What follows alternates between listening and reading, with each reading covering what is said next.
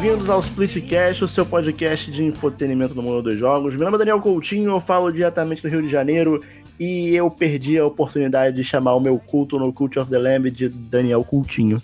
Caralho! Meu Deus! Aí você moscou. Pô, Não acredito. eu sou o Gusta diretamente de Belo Horizonte e no Natal eu já tenho o jogo certo pra jogar, o Saints Ho Ho Ho. Ah, não. Ruim, cara. Caralho, hoje tá pesado. Caralho, tá foda, né? Essa foi horrível. A intenção era ser ruim, meu. Oi, eu sou o Wash de Divinópolis, Minas Gerais. E hoje é dia de Digimon e Homem-Aranha e parece 2005 tudo de novo. Oi, aqui é a Lucy diretamente de Brasília e quero, quero bonito, gostoso demais. Pô, aí sim. A luz tá num zona de conforto. né? Oi, eu sou a Chicoba, eu falo de São Paulo. Eu sou convidado do Splitcast, né? Mas é, Xenoblade é muito gostoso e quem fala mal tá errado.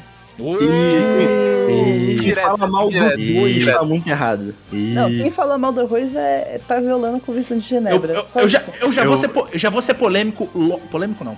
Mas logo no início. Na, na- na- aqui, ó, na abertura. Eu já vou deixar um disclaimer aqui. Ih. Melhor franquia da Nintendo. Aí eu sou obrigado a concordar. É, tem não sei, como... não sei, tem que, tem que analisar isso aí melhor. A Nintendo também não tem muita franquia boa, né?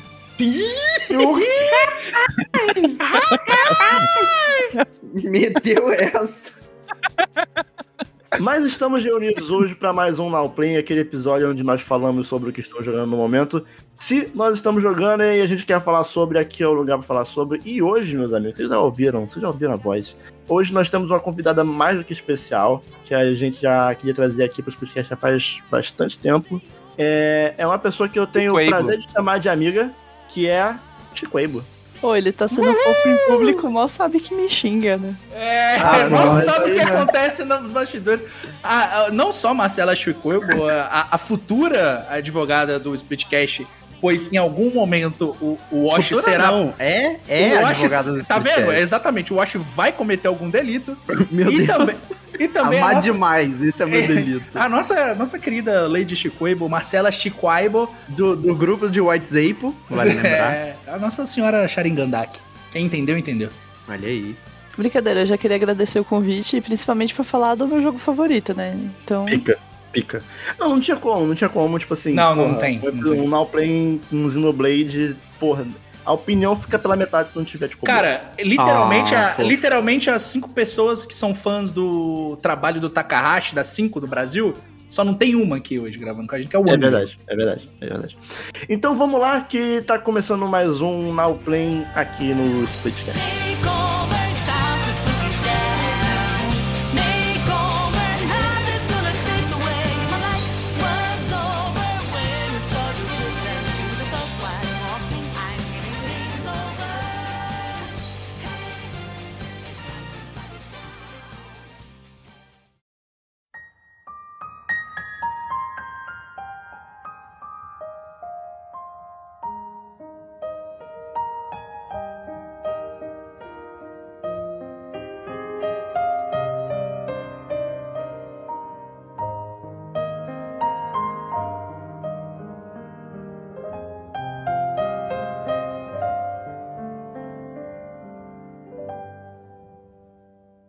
Washington Henrique.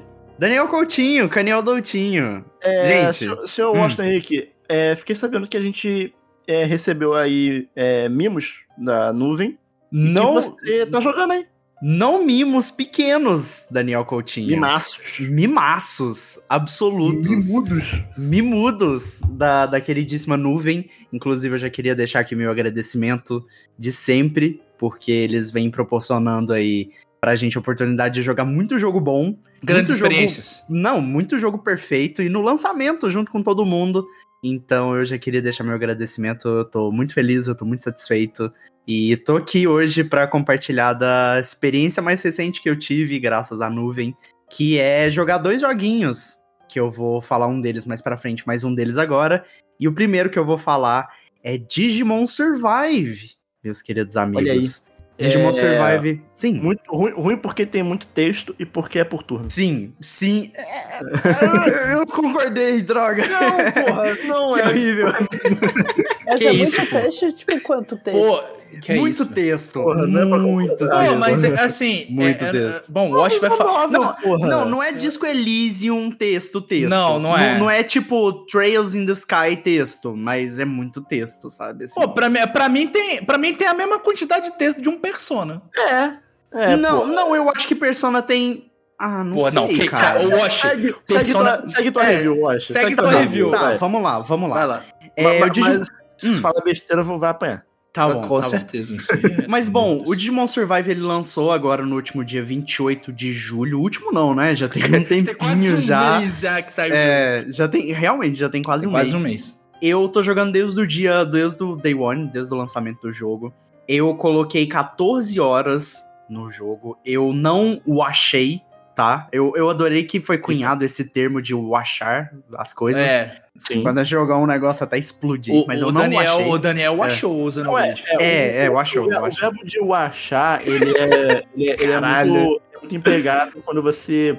É, primeiro, você dá meio que uma ruchada no jogo. Então, É. tipo, Eu não Ah, ruxo jogos, mas tu tudo não bem. vai, tipo, ah, porra, porra, cutscene, não é que cutscene, caralho. É, não. diálogo. Eu ah, Vamos, porra, diálogo. O primeiro é que eu acho Puxa que o pode jogo, também não o Wash. ruxar É cutscene, eu pulo mesmo, foda-se. Sem dó. O que, que é? O que, que é? O Wash falando que não ruxa jogo. Ele ruxa jogo sim, né? Será? Mas Será? o Achar não tá ligado com aquele negócio de você forçar um jogo que nem você fez com certos JRPGs aí? tipo, ah, eu vou jogar esse jogo não. aqui como uma punição. Não, não. Eu acho que, tipo assim, o achar pode ser esse do, do de ruxar um jogo ou ficar obcecado por ele. E esse do eu gostar de um eu não gostar de um jogo e me forçar a jogar ele é o que eu chamo de reclamar com propriedade. Eu sou muito assim, sabe? Tipo, se você me chamar pra um lugar, tipo, muito merda, eu vou no lugar merda, sabendo que é merda, só pra eu poder, tipo, caralho, é muito merda, sabe? E nunca mais voltar. Então, eu sou assim. Mas, bom, não foi o caso. que é merda mesmo, né? Exato, eu sou assim. Eu sou exato. Tipo, ah, Lucy, você nem foi, como é que você sabe que é merda? E, tipo, eu tenho argumento. Eu fui, é uma merda. E eu joguei, é uma merda, entendeu? Eu achei, pelo menos. Mas, Eu bom, prefiro não ir e dizer que é uma merda. É, é, é, tem essas. Mas, bom, não é o caso de Digimon Survive. Como eu falei, o jogo saiu no último dia 28 de julho. Eu tô jogando desde que lançou. Eu coloquei as 14 horas no jogo. Eu, como eu falei, não achei. É, E assim, eu sinto que mal arranhei a superfície do jogo. Sério, 14 horas. Eu acho que isso é dado, né? Como vocês mencionaram antes, a questão do, do jogo ser too much text, né? Bem, bem Disco Elysium. É, mas não chega a ser Disco Elysium, não chega a ser Trails in the Sky, igual eu falei. Mas Não, o jogo. Não, peraí, não. É que a, Hum. a, a, a referência não é muito Disco Elysium, né? É, não, só, só. Mas porque, tipo, Disco visual novel. inventou o texto, Daniel. É, é. É, porque, tipo Disco assim, Elysium ele é- inventou o comunismo, Daniel, entenda Ele isso. é. Assim, isso sim. Mas. Ele é tipo visual novel, né? Tipo assim, É, eu, eu, então. eu joguei umas 5 horinhas só dele, Certo. umas 4 horinhas. Cara, eu, jo- eu joguei bastante também, assim. Eu prefiro, eu prefiro falar, até que tanto que no vídeo que eu fiz, eu disse que ele é um RPG com elementos de visual novel. Sim, assim como, eu concordo. como muitos outros RPGs, é, não é a primeira vez que fizeram isso, né? muito pelo contrário. Então, tipo, eu não entendi muito o rage de algumas pessoas quanto ao jogo. Não, talvez tenha sido marketing. Expectativa, né? É, eu acho que não sei, eu, não, eu não realmente não entendi. Acho que o, o marketing não deixou claro também o que, que era o Mas jogo. Pode, pode Hum. ter sido, né? Mas, assim, eu, eu não costumo me importar, porque é até bom. Eu não, eu não consigo ver ele como um visual novel puro, mas ele tem uma estrutura ali. E eu não vejo ele com tanto diálogo assim. E eu sou muito pego pela história porque eu achei os personagens muito bons do jogo. Então, É, eu, eu, eu achei bem visual novel justamente porque eu só joguei o começo. E o começo é muito. o muito começo é, o começo é muito mais gameplay, mas o começo Sim. é bem texto. Isso, e isso aqui vai. Tipo, eu iria deixar um pouco mais pra frente pra falar. Mas é uma das minhas, é, no caso, reclamações do jogo. É que eu sinto que, tipo, cara, é meio loucura porque eu sinto, não no mesmo nível, tá? Mas eu vou fazer essa comparação de que eu acho que esse Digimon Survive.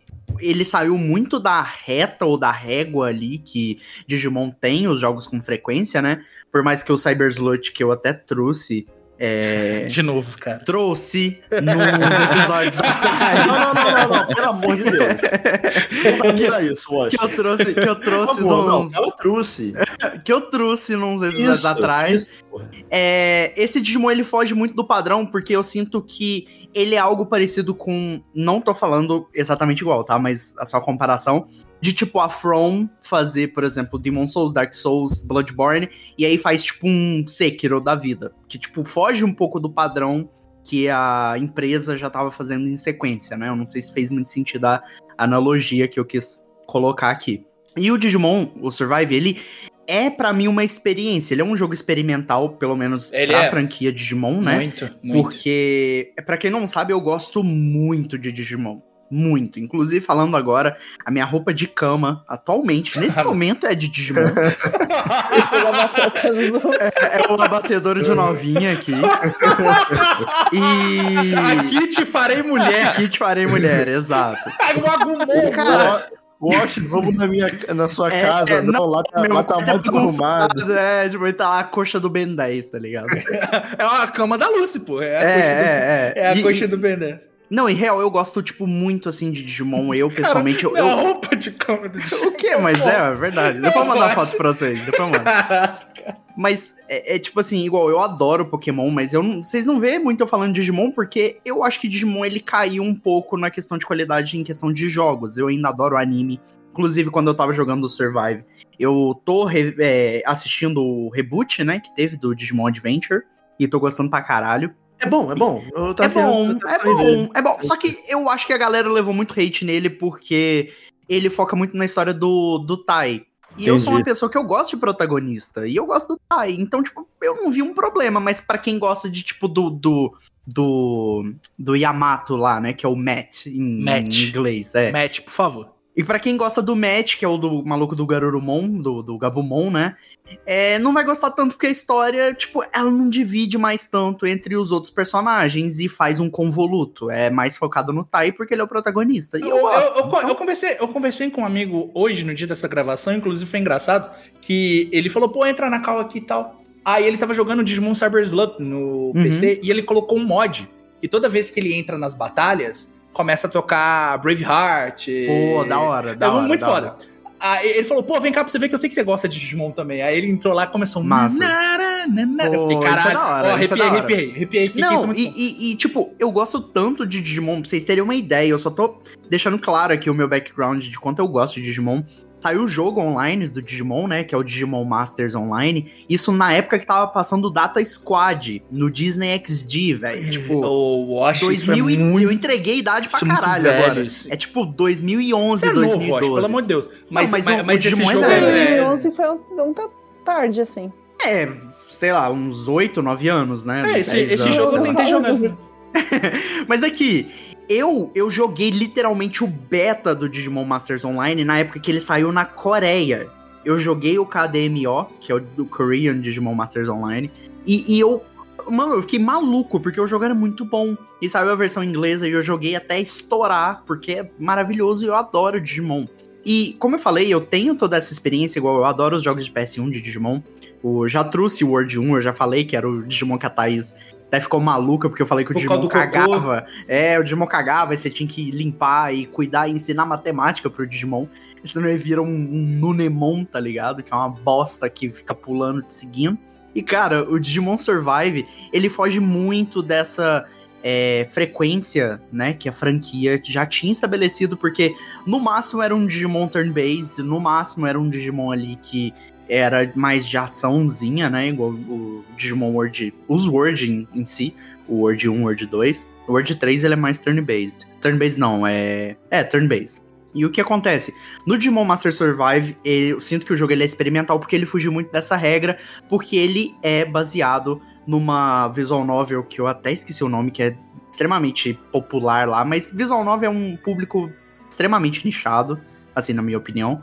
E é Não, não, complicado é, isso, eu acho que isso, referência, porque isso eu é um imagino que fato, nenhum né? dos ouvintes aqui, quase nenhum vai entender. isso é um fato, isso é um fato. É. Visual novel é um, é um negócio muito, Muito nichado. nichado, Se. JRPG é uma coisa que, assim, É hoje tipo eu já... o nicho do nicho, né? É, hoje eu já não acho JRPG tão nichado. Eu acho que depende do jogo. Sim. mas o, sim. o Visual Novel definitivamente é nichado. Porque, igual, eu, eu gostei tanto do Digimon, assim, em níveis, na questão de conceitual do jogo, de como ele é jogado, assim, que eu fiquei interessado em visual novel, tanto que eu tô, inclusive, tô vendo a minha área de trabalho agora, tá no cantinho aqui da minha tela. Eu baixei ah, o Fate, o Fate Stay Night, pra eu poder ler, né? Porque visual novel se fala ler, não jogar. Porque você lê, né? Então, pra eu ler, e baixei o Tsukihime pra eu poder ler também. Porque eu, Eu tô com o Tsukihime aqui também. Tsukihime não é o gigantesco? Eu acho é o que tem arco-age, que tem a gatinha engraçada. Eu, Ah, eu acho que sei, é grande. sei. Porque tem muita. Porque esses jogos você tem que fazer a rota A do gatinha fulano. engraçada. É a gatinha engraçada. O, né? o, Tsuki- assim, o eu entendi. tá tendo um remake aí, também, caralho. né? Pelo que eu Então, ele tem um remake, só que tá todo em japonês, por enquanto. Não, é, Mas- não, ah, e, mas e, ô, ô, Osh, e Digimon Ah. Survive? E Digimon Survive, Daniel? E o que acontece? Eu, como eu falei que eu ia deixar um pouco mais pra depois, mas uma das, das minhas reclamações principais é que o jogo ele demora muito pra ele começar, muito pra aparecer um Digimon. É coisa de tipo assim duas horas e meia jogando pra aparecer um Digimon, sabe? E como eu falei, eu joguei hum, normal, não achei e o jogo tipo quase três horas e custou aparecer um Digimon. E aí, quando apareceu, custou mais ainda pra poder entrar em batalha, pra eu ver como o jogo realmente se jogava. Então, assim, eu falo que o jogo ele é experimental porque eu sinto que muita gente vai gostar do Digimon Survive, só que eu acho que ele ainda tem muito ao que melhorar. E é super experimental, assim. Então, eu já quero deixar esse aviso pra quem quiser dar uma chance. Pra quem não conhece Visual Novel em si, de como é jogado, de como é lido, né, Visual Novel. Cara, Mas eu, eu- eu só, deixa eu só fazer um, um- um pequeno adendo aqui. Pô, Persona 5, até você fazer sua primeira batalha, demora horas também. demora. Só que eu acho que a Quer diferença... dizer, você faz, você faz ali no início, ali, coisa de 5 minutos, mas depois... É, só que Demora bastante. eu acho que a diferença é que, tipo assim, Persona é melhor escrito, sabe? Ah, não, isso aí, isso aí- E- não, sim, eu digo em termos de estrutura. Sim, sim, sim. Porque eu acho que eh, nessa questão, como eu falei, que o jogo é experimental, é, várias coisas dele são muito boas, mas que podem melhorar. E ele foi quase lá, cancelado, né? O, o Digimon foi, Survival foi. quase Ele, ele teve muitos problemas de Ele trocou de estúdio no meio Pois do é. desenvolvimento. Pois é, então, tipo, talvez essa seja uma das razões pela qual ele adaptou Eu, o- eu o realmente, eu, realmente- novel. eu realmente, sabe? eu acho que desde o início eles queriam fazer um jogo meio com com um elemento de visual novel. Mas eu acho que Talvez. esse jogo, mas eu acho que esse jogo em si, ele por, por muito pouco ele não foi cancelado. E eu acho que tava, já tava ficando caro, eles só lançaram, assim. sim, sabe? eu, eu concordo. Agora do você nada, falando lançaram. assim, eu consigo ter uma perspectiva maior do que eu joguei e ficar real. Esse jogo é. é eu tipo gosto um- dele. é, é, é- ele é um. Ele me lembra muito o Xenogears em alguns aspectos. Porque o Xenogears, ele, tipo. É um jogo, tipo, muito bom. Aí você vai notando vários problemas nele. E aí você lê o que o jogo teve, a história de problemas de desenvolvimento, Cara, problema de dinheiro. Esse problema de desenvolvimento de É. dinheiro. O cara queria fazer cinco partes, queria É, fazer livro, é. queria fazer E aí filme. você vai vendo que o jogo vai ficando ruim e ele tem uma razão por causa disso. Mas na questão do Digimon Survive, o que acontece? O jogo ele conta a história de um personagem chamado Momozuka Takuma. E ele é basicamente um estudante lá, parece que tipo do ensino médio. E o que acontece? Ele vai numa excursão com os colegas de classe dele, uma excursão pra tipo um templo lá no meio da, da floresta, porque não um templo basicamente, que eles vão pra tipo uma escola que fica no meio do mato. E a escola, eles é, vão lá, tipo, fazer uma excursão, ficar nessa escola estudar lá por um tempo. É tipo um acampamento de verão, né? Que os americanos gostam de chamar. E aí eles vão visitar esse templo. Só que o que acontece é que no contexto do jogo tá tendo alguns é, desmoronamentos, parece, por, toda, por todo o Japão. E o templo que eles querem visitar, ele acabou tendo um desmoronamento e eles não conseguem visitar ele. E aí acontece que o, o, o Takuma, né? O Takuma, junto com os colegas de classe dele, eles meio que vão atrás de uma menina que se perde lá no meio da floresta e diz que quer ver os espíritos que tem nesse templo. Uma espécie meio. O jogo, ele, no começo, ele conta a história do dos Digimons numa espécie de contexto um pouco shintoísmo do Japão. Porque, pra quem não conhece muito, assim, dessa questão, é porque o, o, o Japão, a religião majoritária dele é o shintoísmo.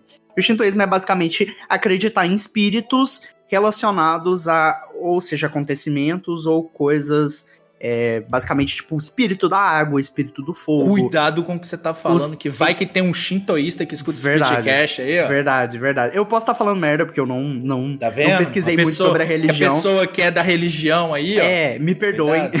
É. porque o shintoísmo a gente vê um pouquinho enquanto estuda japonês. Aí eu estudei. Pô, a o- gente vê anime, a gente vê jogo, a gente vê sim, muita sim. coisa. É, você vê toda essa parada de, tipo, é, visitar um templo, fazer uma oferenda e, tipo, é, sei lá, oferecer grãos e etc pro deus da natureza, etc, etc. Para você que, para você que acompanha Tokyo Revengers, você, você vê bastante. É, é, isso, exato. Porra, acertou no ponto certinho. Mas aí eles é, vão atrás dessa menina que queria ver os deuses, e aparentemente os deuses são tipo os Digimons, eles são tipo deuses antigos e venerados. Eles vão pra esse templo, e aí, pelo que parece lá, o- igual o Gusto tá falando dessa parada do jogo que teve esses problemas de desenvolvimento, dá pra ver que no começo o plot do jogo não é tão desenvolvido, porque o jogo ele vai explicando, Aí ele vai chegar numa parte que, tipo, ok, temos que botar Digimons aqui. Vamos lá, vai, Digimon. Ê, Digimon. E aí, o chão lá, enquanto os- esses estudantes de classe do, do Takuma, eles estão visitando esse templo, né? O templo abandonado, o chão quebra. E com o chão quebrando, eles vão para um mundo alternativo do deles. Algo totalmente diferente, eles acabam caindo numa ilha. E, tipo, onde eles estavam não tinha, tipo, mar em volta e tal. Eles ficam nessa de, tipo, caralho, a gente tá numa ilha e a gente caiu pelo chão. E aí, um monte de Gotsumon. Pra quem não conhece o Gotsumon, ele é a versão é, bípede do, do. Como que chama aquele Digimon? Aquele Pokémon que é o. Que é o. Tipo, ele é uma pedra e ele tem dois, dois bracinhos? Golem. Geodude, Geodude, Geodude. Geodude, isso. Geodude. O Gotsumon é a versão bípede do Geodude. Sempre tem que ter esses Digimon de pedra da- inicial pra poder, tipo, te dar uma introdução, né? Porque, igual, Pokémon é o Geodude e um Zubat. E um Bidoof, tá ligado? É, é isso. E aí eles vão pra esse mundo. E aí eles se perdem, eles se separam.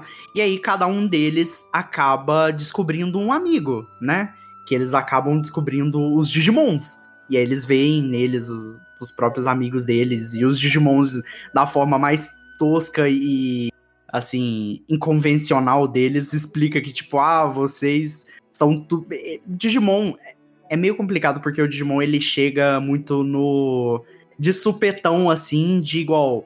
Ah, chega o Coromon lá, que é a pré-evolução do, do Agumon, né? Ele chega e, tipo assim, fala: Ah, é, Takuma, é, você é a pessoa que eu esperei por toda a minha vida. Você é a pessoa que eu sempre quis conhecer. E você fica tipo, caralho, meu Deus, que bicho é esse? Essa bolinha rosa que vira um dinossauro amarelinho, sabe? E aí o jogo, uma das coisas que me surpreendeu nele, e que eu já queria começar a falar, é que ele. é, ele trabalha muito bem essa questão mais sentimental do Digimon.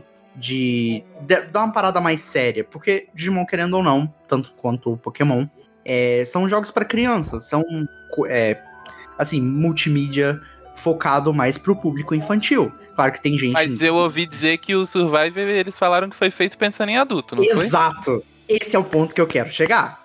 Quando eu tava jogando o jogo, o que acontece? Eu não tava com expectativa sobre ele, porque eu vou ser sincero aqui, eu não assisti trailer do jogo. Eu não vi nada do Digimon Survive. Eu tinha visto só foto, tanto que o jogo teve esses problemas, eu não acompanhei, tipo, ele, eu vi que ele tava tendo problema de desenvolvimento fiquei, ah, caralho, que pena, né? Eu quero um jogo novo de Digimon. E eu não, não acompanhei mais depois quando eu vi, faltava um mês pro lançamento do jogo. Eu fiquei, ah, ok. Inclusive, Julius deve estar morrendo de inveja de mim, porque ele deve ter morrido a cada dia que passava que esse jogo não tava na mão dele, né? E eu tava tipo, ah, é, amanhã lança. E aí, de boa. Eu, ta- eu- cara, eu, eu nem sabia que ia lançar, cara. Não, tipo, porra, duas semanas faltando É, pro jogo. aí eu- você- Pô, Daniel comenta comigo, pô, você quer o Digimon Survive? Eu, pô, quero, né? Sei lá, quando que lança? Ah, duas semanas. Eu, pô, bora, né? Enfim. Mas eu não tava com expectativa nenhuma. A Lucy tinha falado dessa questão. E eu fui e fiquei, pô, o jogo poderia ter uma história um pouco mais séria e tocar em alguns assuntos mais, assim, mais, né, atuais ou que seja pelo menos um pouco mais maduros. E o jogo faz exatamente isso. E é muito massa. Essa é a parte que eu mais gostei de Digimon Survive. É que o jogo, ele, como eu falei, ele trabalha essas relações interpessoais dos Digimons. De o Digimon chegar lá de supetão e falar: Ah, Daniel, eu, eu nasci pra te conhecer. Bem Evangelion, né?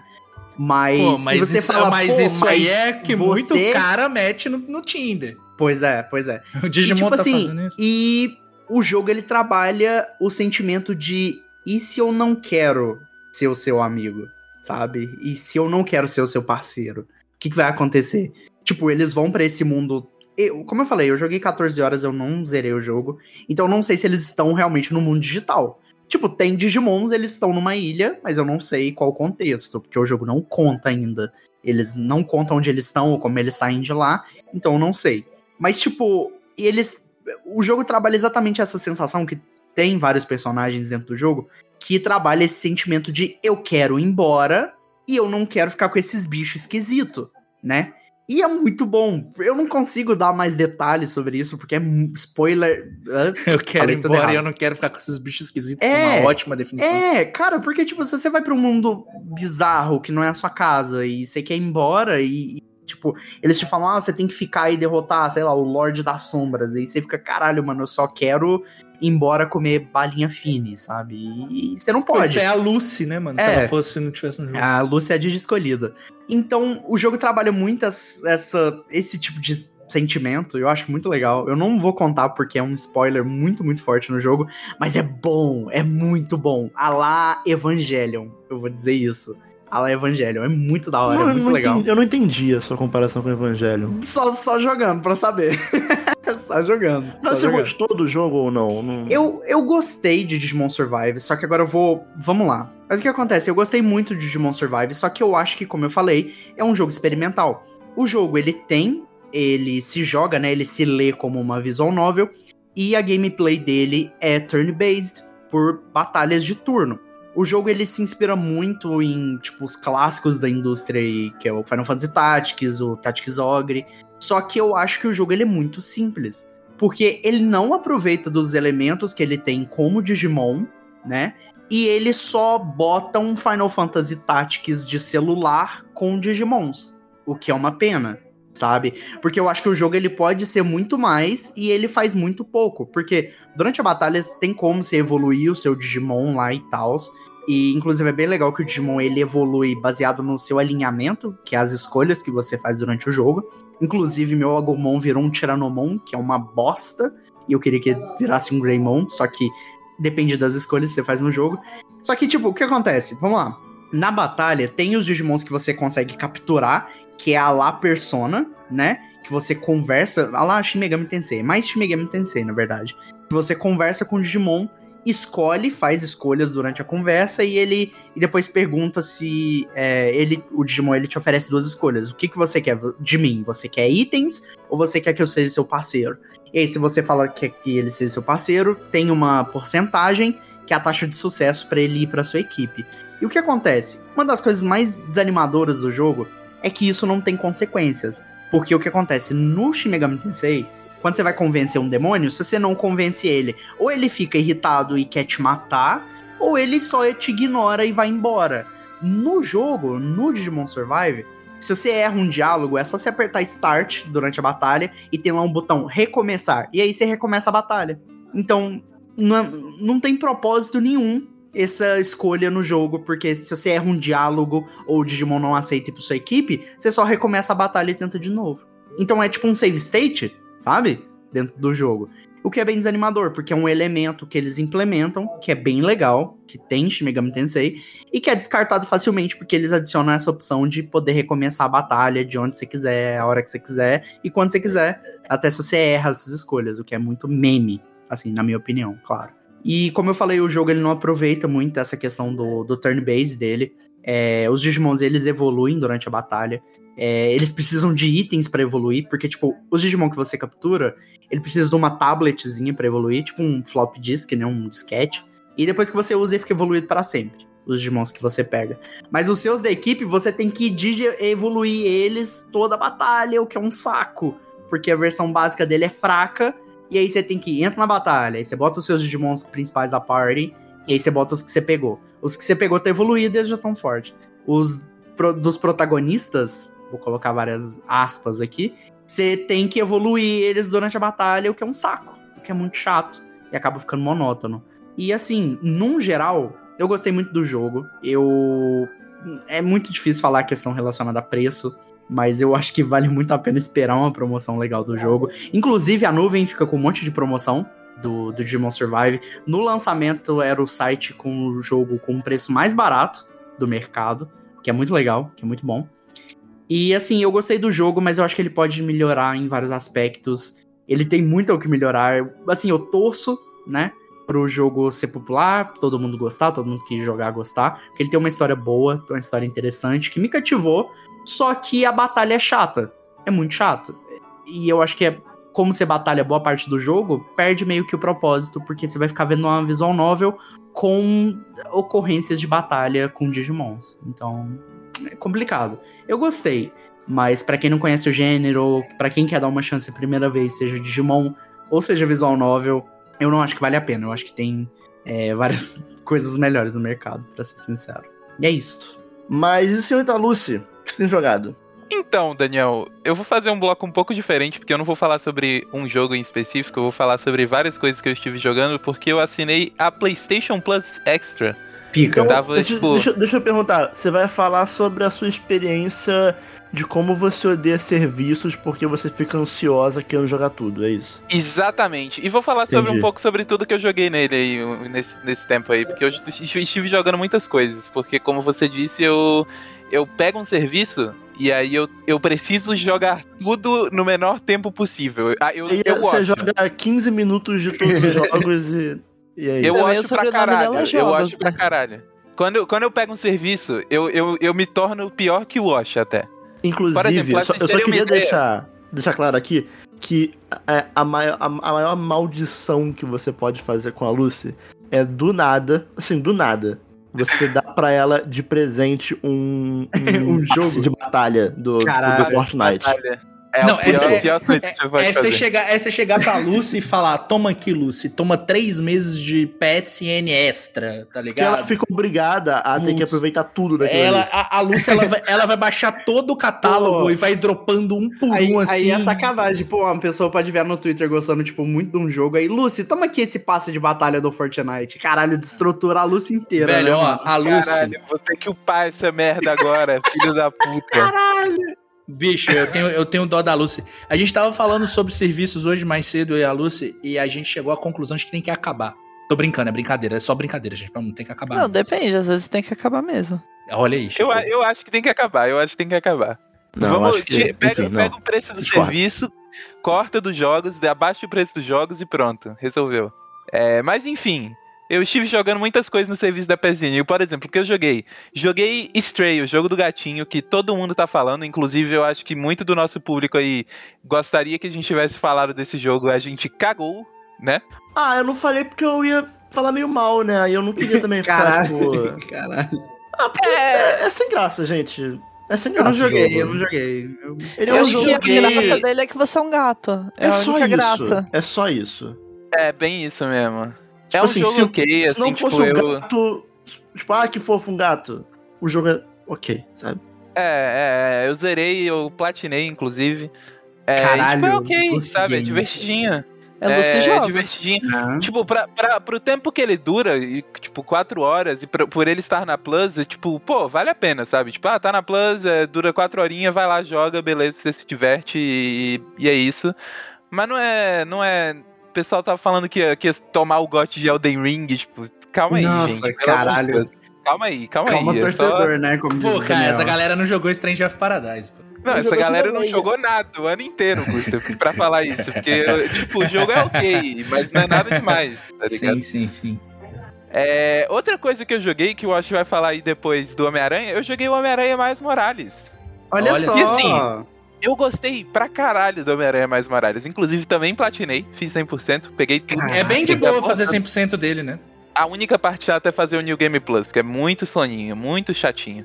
Mas de resto, assim, é bem tranquilo de fazer a platina e é divertido. Eu adoro explorar no jogo do Miranha, porque é, porra, mundinho gostoso demais, né, mano? E Ficar o, o. Miles. O, o web swing do Miles é legal porque ele fica dando umas piruetas, ele cai todo esquisitão. As roupinhas muito é, foda, a roupinha foda. do, do, Do filme. Spider-Verse, muito foda. E os poderzinhos novos do Miles eu gostei demais, ficar invisível. Puta, É, muito então, legal. Isso que, eu acho, isso que eu acho legal, porque você vê que o, o Miles, ele é. Ele é muito mais, tipo, poderzinho e o Peter é muito mais high-tech, sabe? É, Sim, eles sim. têm umas diferenças legais. Eu acho que o poderzinho de ficar invisível podia ser um pouco melhor aproveitado. Eu sinto que tem algumas coisas que ele não, é- não é tão bem aproveitado assim, mas espero que nos próximos jogos eles melhorem isso. E inclusive, falando em próximos jogos, eu estou no hype pro próximo jogo do Miranha, cara. Meu Deus, como eu quero ver o Venom nesse jogo. Puta que pariu, quero muito, quero muito. Tá maluco, esse jogo vai ser pica. Outra coisa que eu joguei, Guardiões da Galáxia. É legal? É legal, é, é ok, é divertidinho. É, É um jogo. Não tem muito o que dizer. É um dos jogos já feitos, assim. É Eu um, é um que a primeira- A, triple A da game. A primeira metade dele eu tava acho- achando muito Eu chata. não acho ele tão triple A, não. A segunda metade dele eu acho legal, especialmente o final. Cara, tem uma sequência no final que começa a tocar uma música que eu estava vibrando, assim. Tipo, aquele final aumentou um ponto no- na nota do jogo fácil. Ou, não, é, tipo, eu, eu gosto muito eu do, acho de que o como... Buster sabe do que eu estou falando, Sim, mas eu gosto muito de como os personagens Puta, é são, são retratados nesse jogo, assim. Eu acho legal. Os personagens são legais. Eu só acho a gameplay meio chata mesmo, assim. A gameplay é muito anda pra frente, bate nos É, bichos. sim, anda pra sim, frente, sim. bate nos bichos. Anda pra frente, bate nos bichos. Se fosse só a historinha, eu acho que eu teria gostado mais do jogo até. Mas, enfim. E o que eu estou jogando agora, que é o que eu mais vou falar aqui, porque eu estou adorando esse joguinho, que é o Bugsnax. Puta, que jogo da hora, né, cara? muito bom. É um jogo de, de capturar bichinho, que é o que Pokémon Legends devia ter sido, porque cada bichinho pra você capturar um puzzle diferente é muito foda. E Pokémon Legends é só você tacar a bolinha e você captura o bicho, é muito triste. E aí o Bugsnax bota Pokémon pra mamar, tá? Queria dizer isso aqui. Ih, Bugsnax rapaz. bota Pokémon pra mamar. Caralho. Forte, Mas aí, né? forte, mas aí, né? forte. Não é muito Porra. difícil. É. Não é muito difícil, de fato. Mas, porra, Bugsnax é muito legal, cara. Tipo assim, você controla um jornalista que recebe uma mensagem de uma moça que tá vivendo numa ilha e ela descobriu essa ilha que tem Bugsnax, que são insetos que também são comida. Por isso que eles são bugs e snacks ao mesmo tempo. Pois esse conceito aí- é muito pica. E aí você pode comer eles e toda vez que você come eles, você transforma uma parte do seu corpo em alguma coisa que eles são. Por exemplo, se você come um bug snack que é um hambúrguer, a- alguma parte do seu corpo vai virar um hambúrguer. E aí dá pra você transformar os bichos em umas quimera esquisita de comida e inclusive tem um troféu pra transformar todos os bichos em full comida assim. Eu tô tentando fazer porque eu vou, vou tentar platinar o Bugsnax também. Enfim, aí você chega lá, e aí você descobre que a pessoa que fez a o vídeo chamando pra ilha, ela foi tá, tá sumida, ela sumiu e você tem que procurar essa pessoa enquanto você explora a ilha e captura os bugsnacks e vai chamando os bichos de volta pra vilazinha, porque depois que essa pessoa sumiu, todo mundo foi embora e o seu objetivo é trazer todo mundo de volta pra ilha e explorar a ilha e capturar os bugsnacks. E é muito divertido. É muito gostosinho, cara. Que jogo legal. Eu não esperava que ele fosse ser tão bom. Eu tô, tipo, muito querendo pegar todos os Bugsnax e fazer tudo o que possível nesse jogo. E é muito gostoso. É muito legal. E é basicamente isso que eu tenho jogado na PSN Extra. Eu joguei outros jogos que eu dropei, tipo Final Fantasy IX, que o combate é horrível. Eu fiquei Pô, muito é, triste. é. Ah, não, o 9 eu não joguei, não. O do 8 é. É, eu joguei Ghost of Tsushima um pouco, mas não me prendeu muito não. A história achei meio soninho. Eu joguei muita coisa na PSN Extra aí. Mas você é um diria que vale? Pô, Vale a pena? É. Eu, acho tenho, que assim, eu tenho minha opinião de que vale a pena se você não jogou muitas coisas que estão ali. Não, eu. É, é, tem isso. Mas eu acho que assim, vale a pena você assinar por um ano? Não. É, né? Vale a pena você assinar por uns dois, três meses e jogar, tipo assim, os cinco jogos que você tem interesse lá? Aí acho que vale. Você assina uns dois, três meses, pega os cinco jogos lá que você tem interesse, você quer jogar, e joga. Ô, e aí Lúcio, você não assina mais. Vale, vale pagar é, R$1,99 pra jogar uma semana? Vale. Vale, vale pra caralho. O Porque- Daniel fez isso. O Daniel pegou, pegou pagou dois reais. Eu quebrei, eu quebrei o sistema da Sony, eu, eu, eu usei a, a maldade deles contra eles mesmo. Porque, tipo, eu tava com a minha PS Plus já há um ano e ela venceu agora em julho. E aí, tipo, faltava uma semana pra acabar, né? A minha PS Plus, a normal, né? Aquela PS Plus lá, é que hoje se chama Essential. Aí eu, porra, falta uma semana, quero jogar o jogo do gato. Aí eu, pô, se eu fizer o upgrade agora, eu vou pagar só o equivalente a uma semana de upgrade. E aí, esse uma semana foi tipo 1,99. E aí eu tive a PS Plus lá, é, Premium Pica, sei lá qual o nome, foda-se. por uma semana. Eu Extra. paguei 1,99, eu paguei 1,99 pra jogar o jogo do gato. Tá ótimo. É, então, eu também meio que fiz isso, porque eu paguei, tipo, 15 reais por 40 dias, assim. E joguei coisa pra caralho. Pô, eu paguei 20 reais por, por acho que um mês e meio. Ou um pouquinho mais, tipo, deu uns 28 e eu joguei Chocobo Dungeon, que é o melhor jogo. Porra, aí. Tá vendo? É, então, assim, eu acho que se você fizer essa gambiarra aí de pegar uns dois, três meses, um mês, um mês e meio, e jogar alguns joguinhos ali, eu acho que vale a pena. Agora, pegar um ano inteiro, assim, não, não vejo muito por que não, sinceramente, assim. Eu, eu sei que eles estão adicionando o jogo aí todo mês, mas aí, pô, você deixa acumular jogo por um ano, aí você vai lá e assina e joga o que eles já adicionaram durante o ano inteiro, tá ligado? Eu acho que Só esse... vale a pena quando tiver lançamento da Sony. Ah, aí eu Não, já... absurdo. Ah, aí, ah, ah, não, acho que não vai ter. Eu acho que não vai ter, não, sabe por quê? Mas Porque- tem que ter. Tem que ter. Ah, eu não sei se tem que ter, sabe por quê? Olha, Por- Tem que ter, tem que ter. Ah, não Pô, tem, é um não tem serviço que da Sony, tem que ter, pô. Porra, Não, mas, eu é- acho mas por ter serviços. igualdade com o Game Pass deveria Hum, ter. Então, pois é, o- a Sony não. A Sony não quer ficar em pé de igualdade com o Game Pass, porque a Microsoft, Porque ela quer tem vender serviço.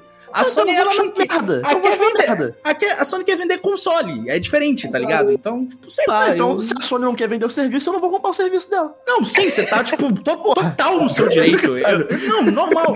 Não, o que, eu tô quer- o que eu tô querendo dizer aqui é que eu acho que não vai ter, porque eu acho que a Sony não quer concorrer com o Game Pass, tipo, Briga, briga, briga, de briga, forma. briga. Não, é só uma constatação mesmo. Eu, eu, eu não me importo do que a, o que a Sony vai fazer ou deixar de fazer. Por mim, tanto faz de fato, assim. É que Mas, eu gente, acho.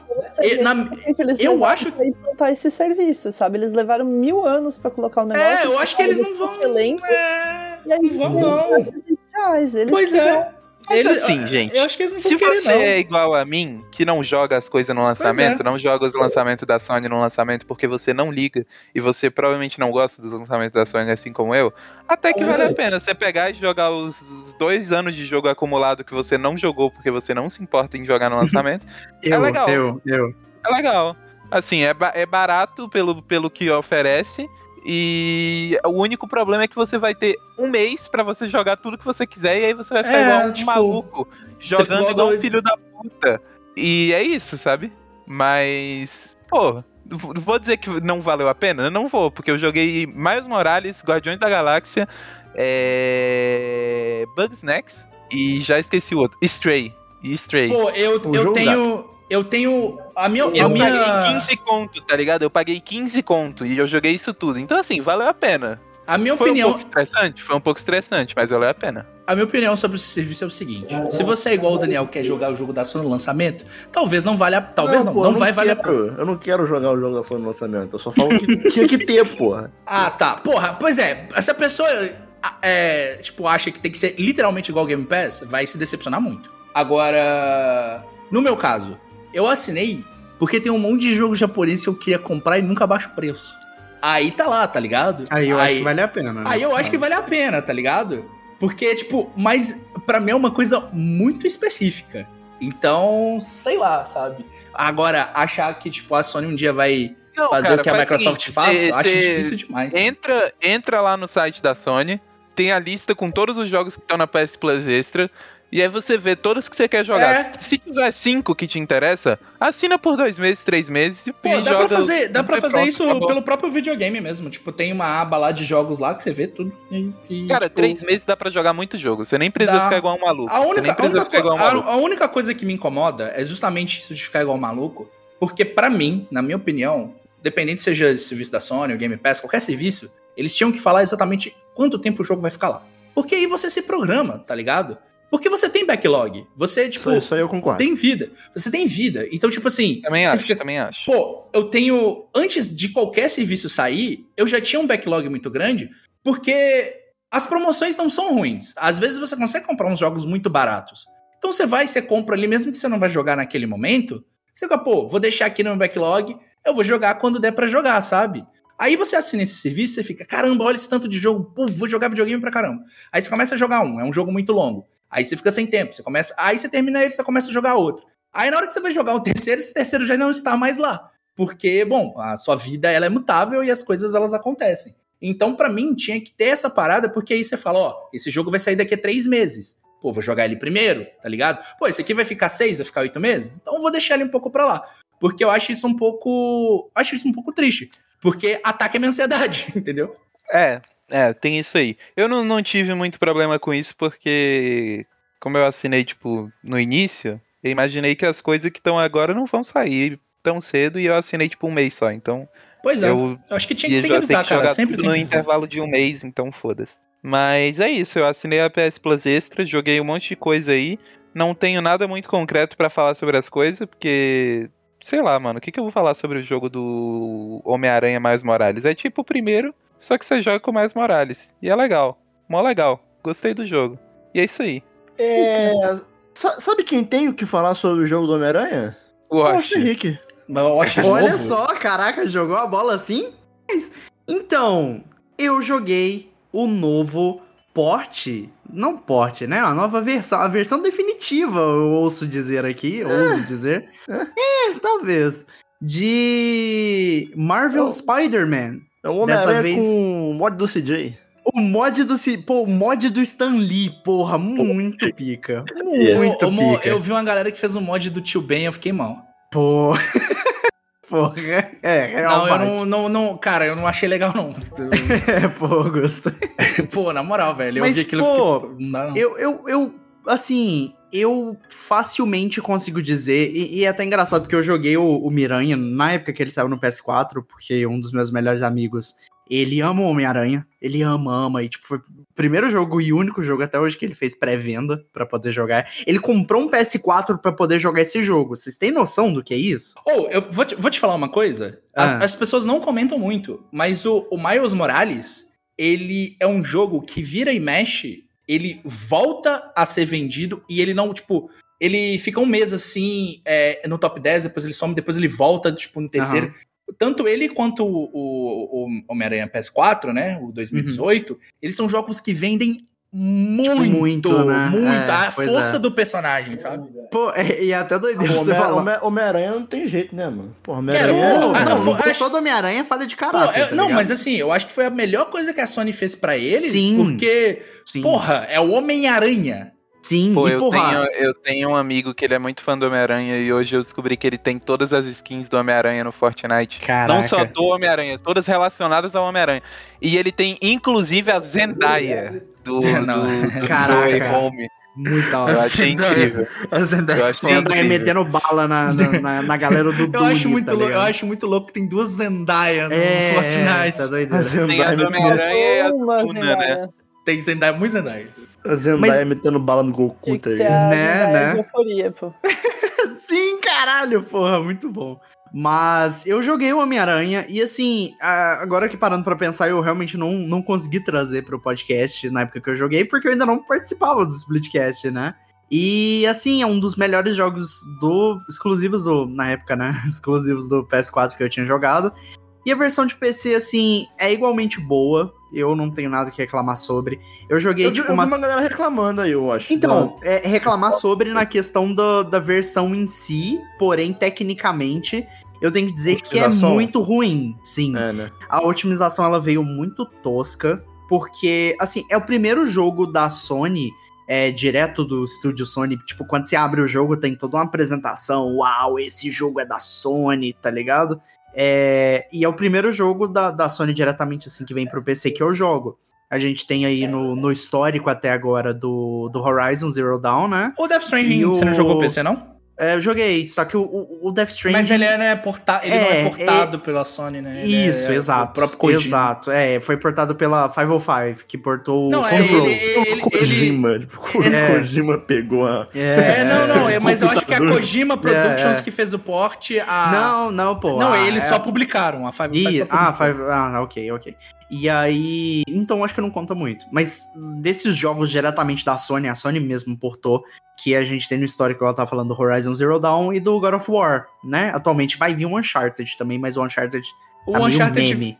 Então, É. o Uncharted era pra ter saído, acho que no meio do ano, e parece que eles adiaram agora pra, tipo, Pois é, eu dezembro, acho que tá com problema de desenvolvimento do port, sei lá o quê. coisa. A porta Mas- tá uma bosta. Mas bom, é o primeiro que eu tô jogando e eu estou extremamente satisfeito na questão do porte, porque assim, o jogo é muito pesado, muito. Quando eu abri o jogo, o jogo já me deu um alerta que a minha placa de vídeo não suporta pra eu jogar de forma jogável.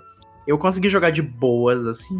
É, o jogo ele recomenda, recomenda não, ele te obriga a instalar o jogo num SSD, é, porque eu joguei inicialmente no HD externo e, nossa, ficou horrível, o jogo ficou travando.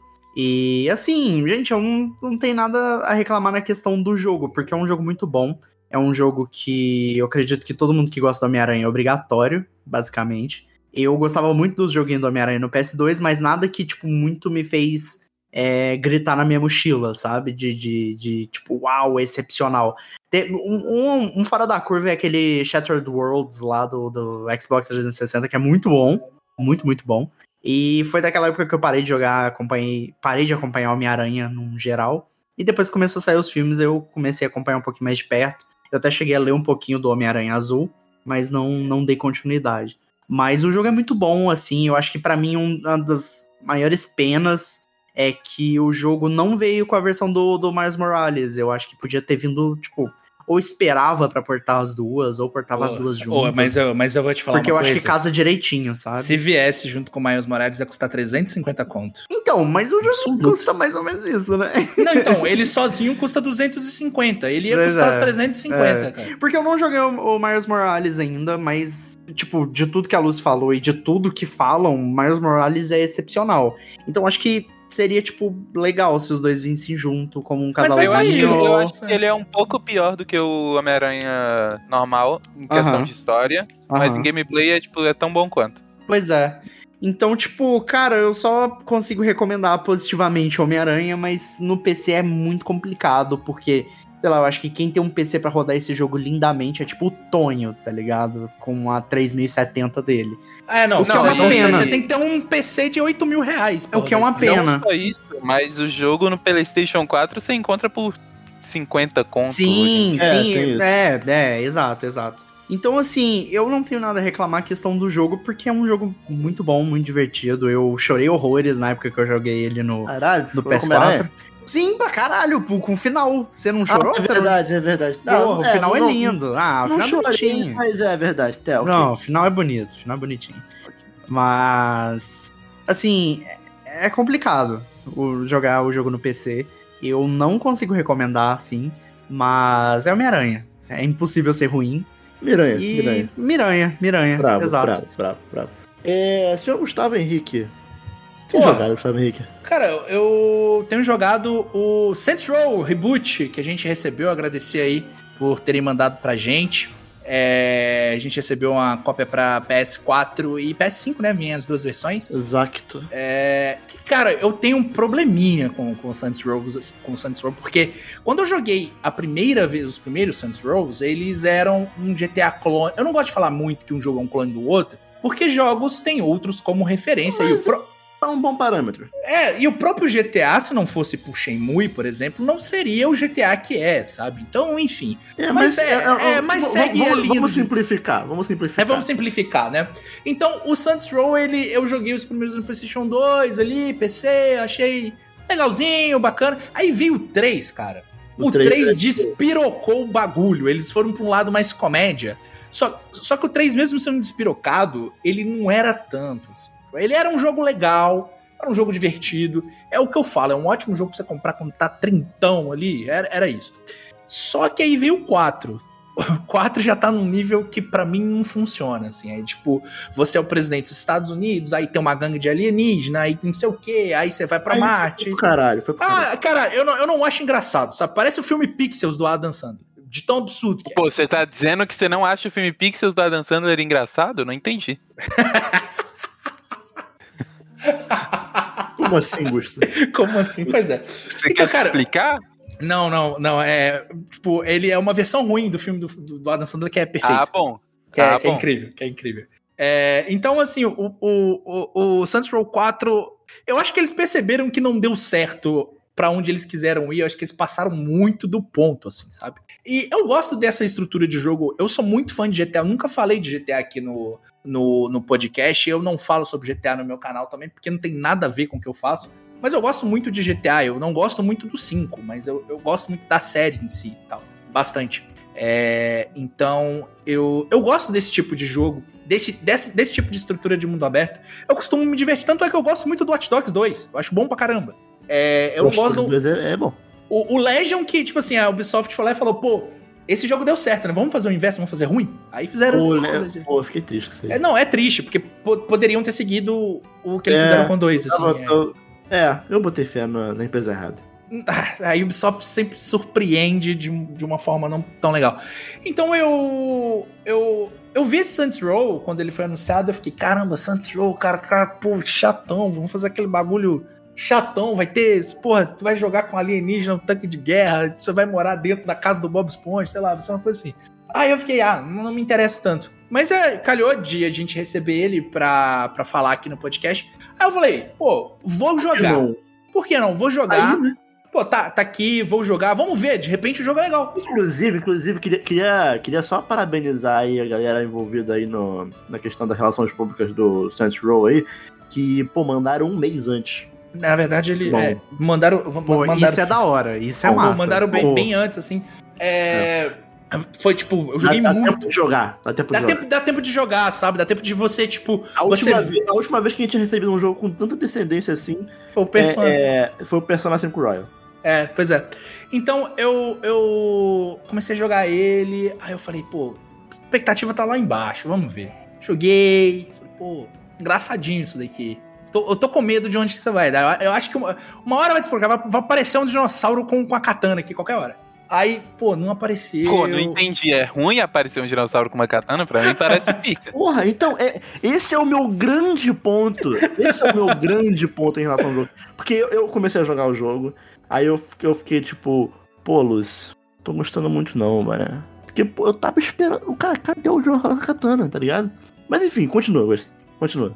Então, eu. Eu tava jogando assim e tal.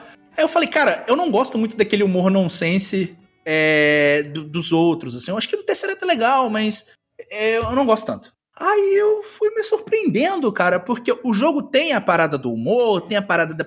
Eu, ele me lembrou muito o Total Overdose, que é um jogo que eu joguei no PlayStation 2. Que era um jogo. Pô, esse é da hora. Porra, esse O é tipo- bom demais. o tá tipo de maluco? humor desse Saints Row Tá lembra maluco. muito o Total Overdose, sabe? Porra, bom demais. E algumas coisas dele lembram Nossa. lembram do Total Overdose. Até a própria cidade, que é uma cidade que parece que é no meio do deserto do Texas, porque tem uma galera Sim. andando de cowboy ali, tá É ligado? um bagulho meio, é meio um- western. meio western, assim. E eu fui jogando ele, fui jogando, eu tava achando só divertidinho, assim, tava tipo, ah, qualquer coisa. Mas eu legitimamente estou gostando muito deste jogo, eu estou achando muito divertido. Ele não tem nada é, é, original demais, ele segue a estrutura de GTA e tal, mas ele cumpre muito bem o papel dele. Eu, no momento que a história foi avançando, eu fiquei, pô, eu tava esperando uma bobagem, eu tô ganhando uma crítica ao capitalismo, é isso? É, que é feito de uma forma boba, mas é, ainda assim é tem umas coisas que são engraçadas e funcionam e tal. E o jogo é bem divertido, sabe? Tipo, eu- o meu problema com ele é que você olha pra ele, ele tem um cheirinho de baixo custo, assim, sabe? É, é. Ele- Ele, é um joguinho que, tipo assim. Os carros meio sabão e tal. É, é, meio é. sa- sabão assim. assim eu, eu Você não tem impacto em muita coisa. Eu, particularmente, eu não gostei muito do jogo, não. Porque, assim, eu, eu, tava, eu tava esperando, assim, ó. eu- quando eu fui jogar, eu pensei, pô, se o jogo tiver um dessas, uma dessas três coisas, tá ok. Eu queria que, ou, um, ele fosse engraçado, o que eu não achei. Foi, eu achei, tipo assim, ah, de vez em quando tem uma. Tipo, Você ah, dá um. um- Tipo assim, tu. Ah, ah, Ah, maneirinho. ah. É, ou que fosse divertido de jogar, tipo um Just Cause, sabe? Tipo, de ação. é, o Just Cause é. uma ação loucura. mais descompromissada. Então, é, o? Just, o Just Cause é um nível de caótico, assim, que eu acho que é o ponto. Eu acho que Eu- o Saints eu- Row eu 4 tava passou. querendo- Eu tava querendo algo mais ou menos nessa pegada, assim, também. Tipo, Uhum. de tipo, um gameplay que é tipo um GTA, só que. Na, não foda-se o realismo, sabe? Vamos É. achar aqui o bagulho. Ou que ele fosse um jogo, tipo, de fato bom de jogar, sabe? Acabou Uhum. que. E, tipo, a história também não. Nenhum personagem ali me interessou muito. E tipo, eu fiquei, sabe? Ah. ah. É, tipo, na- nada do jogo é, se destacou muito, sabe? Então, meio que me desanimou um pouquinho. Não me Pô, cara, eu não. É, é, é, eu posso até te recomendar é, jogar um pouco mais dele, porque ele realmente melhora mais pra frente, porque ele começa a ter umas mecânicas muito legais, e como o personagem principal ele tem habilidades, você começa a ficar meio Matrix, você começa a ficar meio Neo. Então, tipo, é- é- ele, ele, ele vai ficando um pouquinho mais absurdo em algumas coisas, mas ele ainda se contém em, em, em umas paradas. É, mas vai melhorando, a, a, gap de gameplay do jogo vai melhorando bastante, assim, você vai destravando umas armas novas, você vai destravando uns carros legais, assim, umas paradas tipo o Monster Truck, umas coisas assim, e algumas missões que são muito bacanas. E aí eu falo até com propriedade, tem algumas missões desse jogo do âmbito mais ah, extra, né, fora a, a missão principal, a main quest do jogo, que são bem mais criativas do que muitos jogos que são aclamados, assim, do mesmo, do mesmo segmento. Até mais que GTA. O GTA V, por exemplo, eu tenho muito problema porque ele tem aquelas missões de haste deles lá, tipo, de assalto, que são muito fodas. São muito bem feitas. Mas as outras missões, elas não são tão legais, elas são qualquer coisa em Vai algumas no coisas. lugar X e mata a galera e volta. Pô, não- simplesmente não é legal, assim. Tipo, o que carrega pra mim às vezes é a interação do Michael com o Franklin. E quando entra o, o Trevor, eu me dá uma preguiça tremenda, assim, sabe? Porque ele é um personagem. Ele é uma merda de É, o, personagem. Tra o Trevor é muito ruim. O Trevor é uma bosta, assim, tipo. E o. E no Saints Row você, tipo. Ele é o tipo de personagem. Quando você fala de personagem merdeiro, né? Você fala que, tipo, por exemplo, você não gosta do Ryuji, do personagem que você acha ele merdeiro.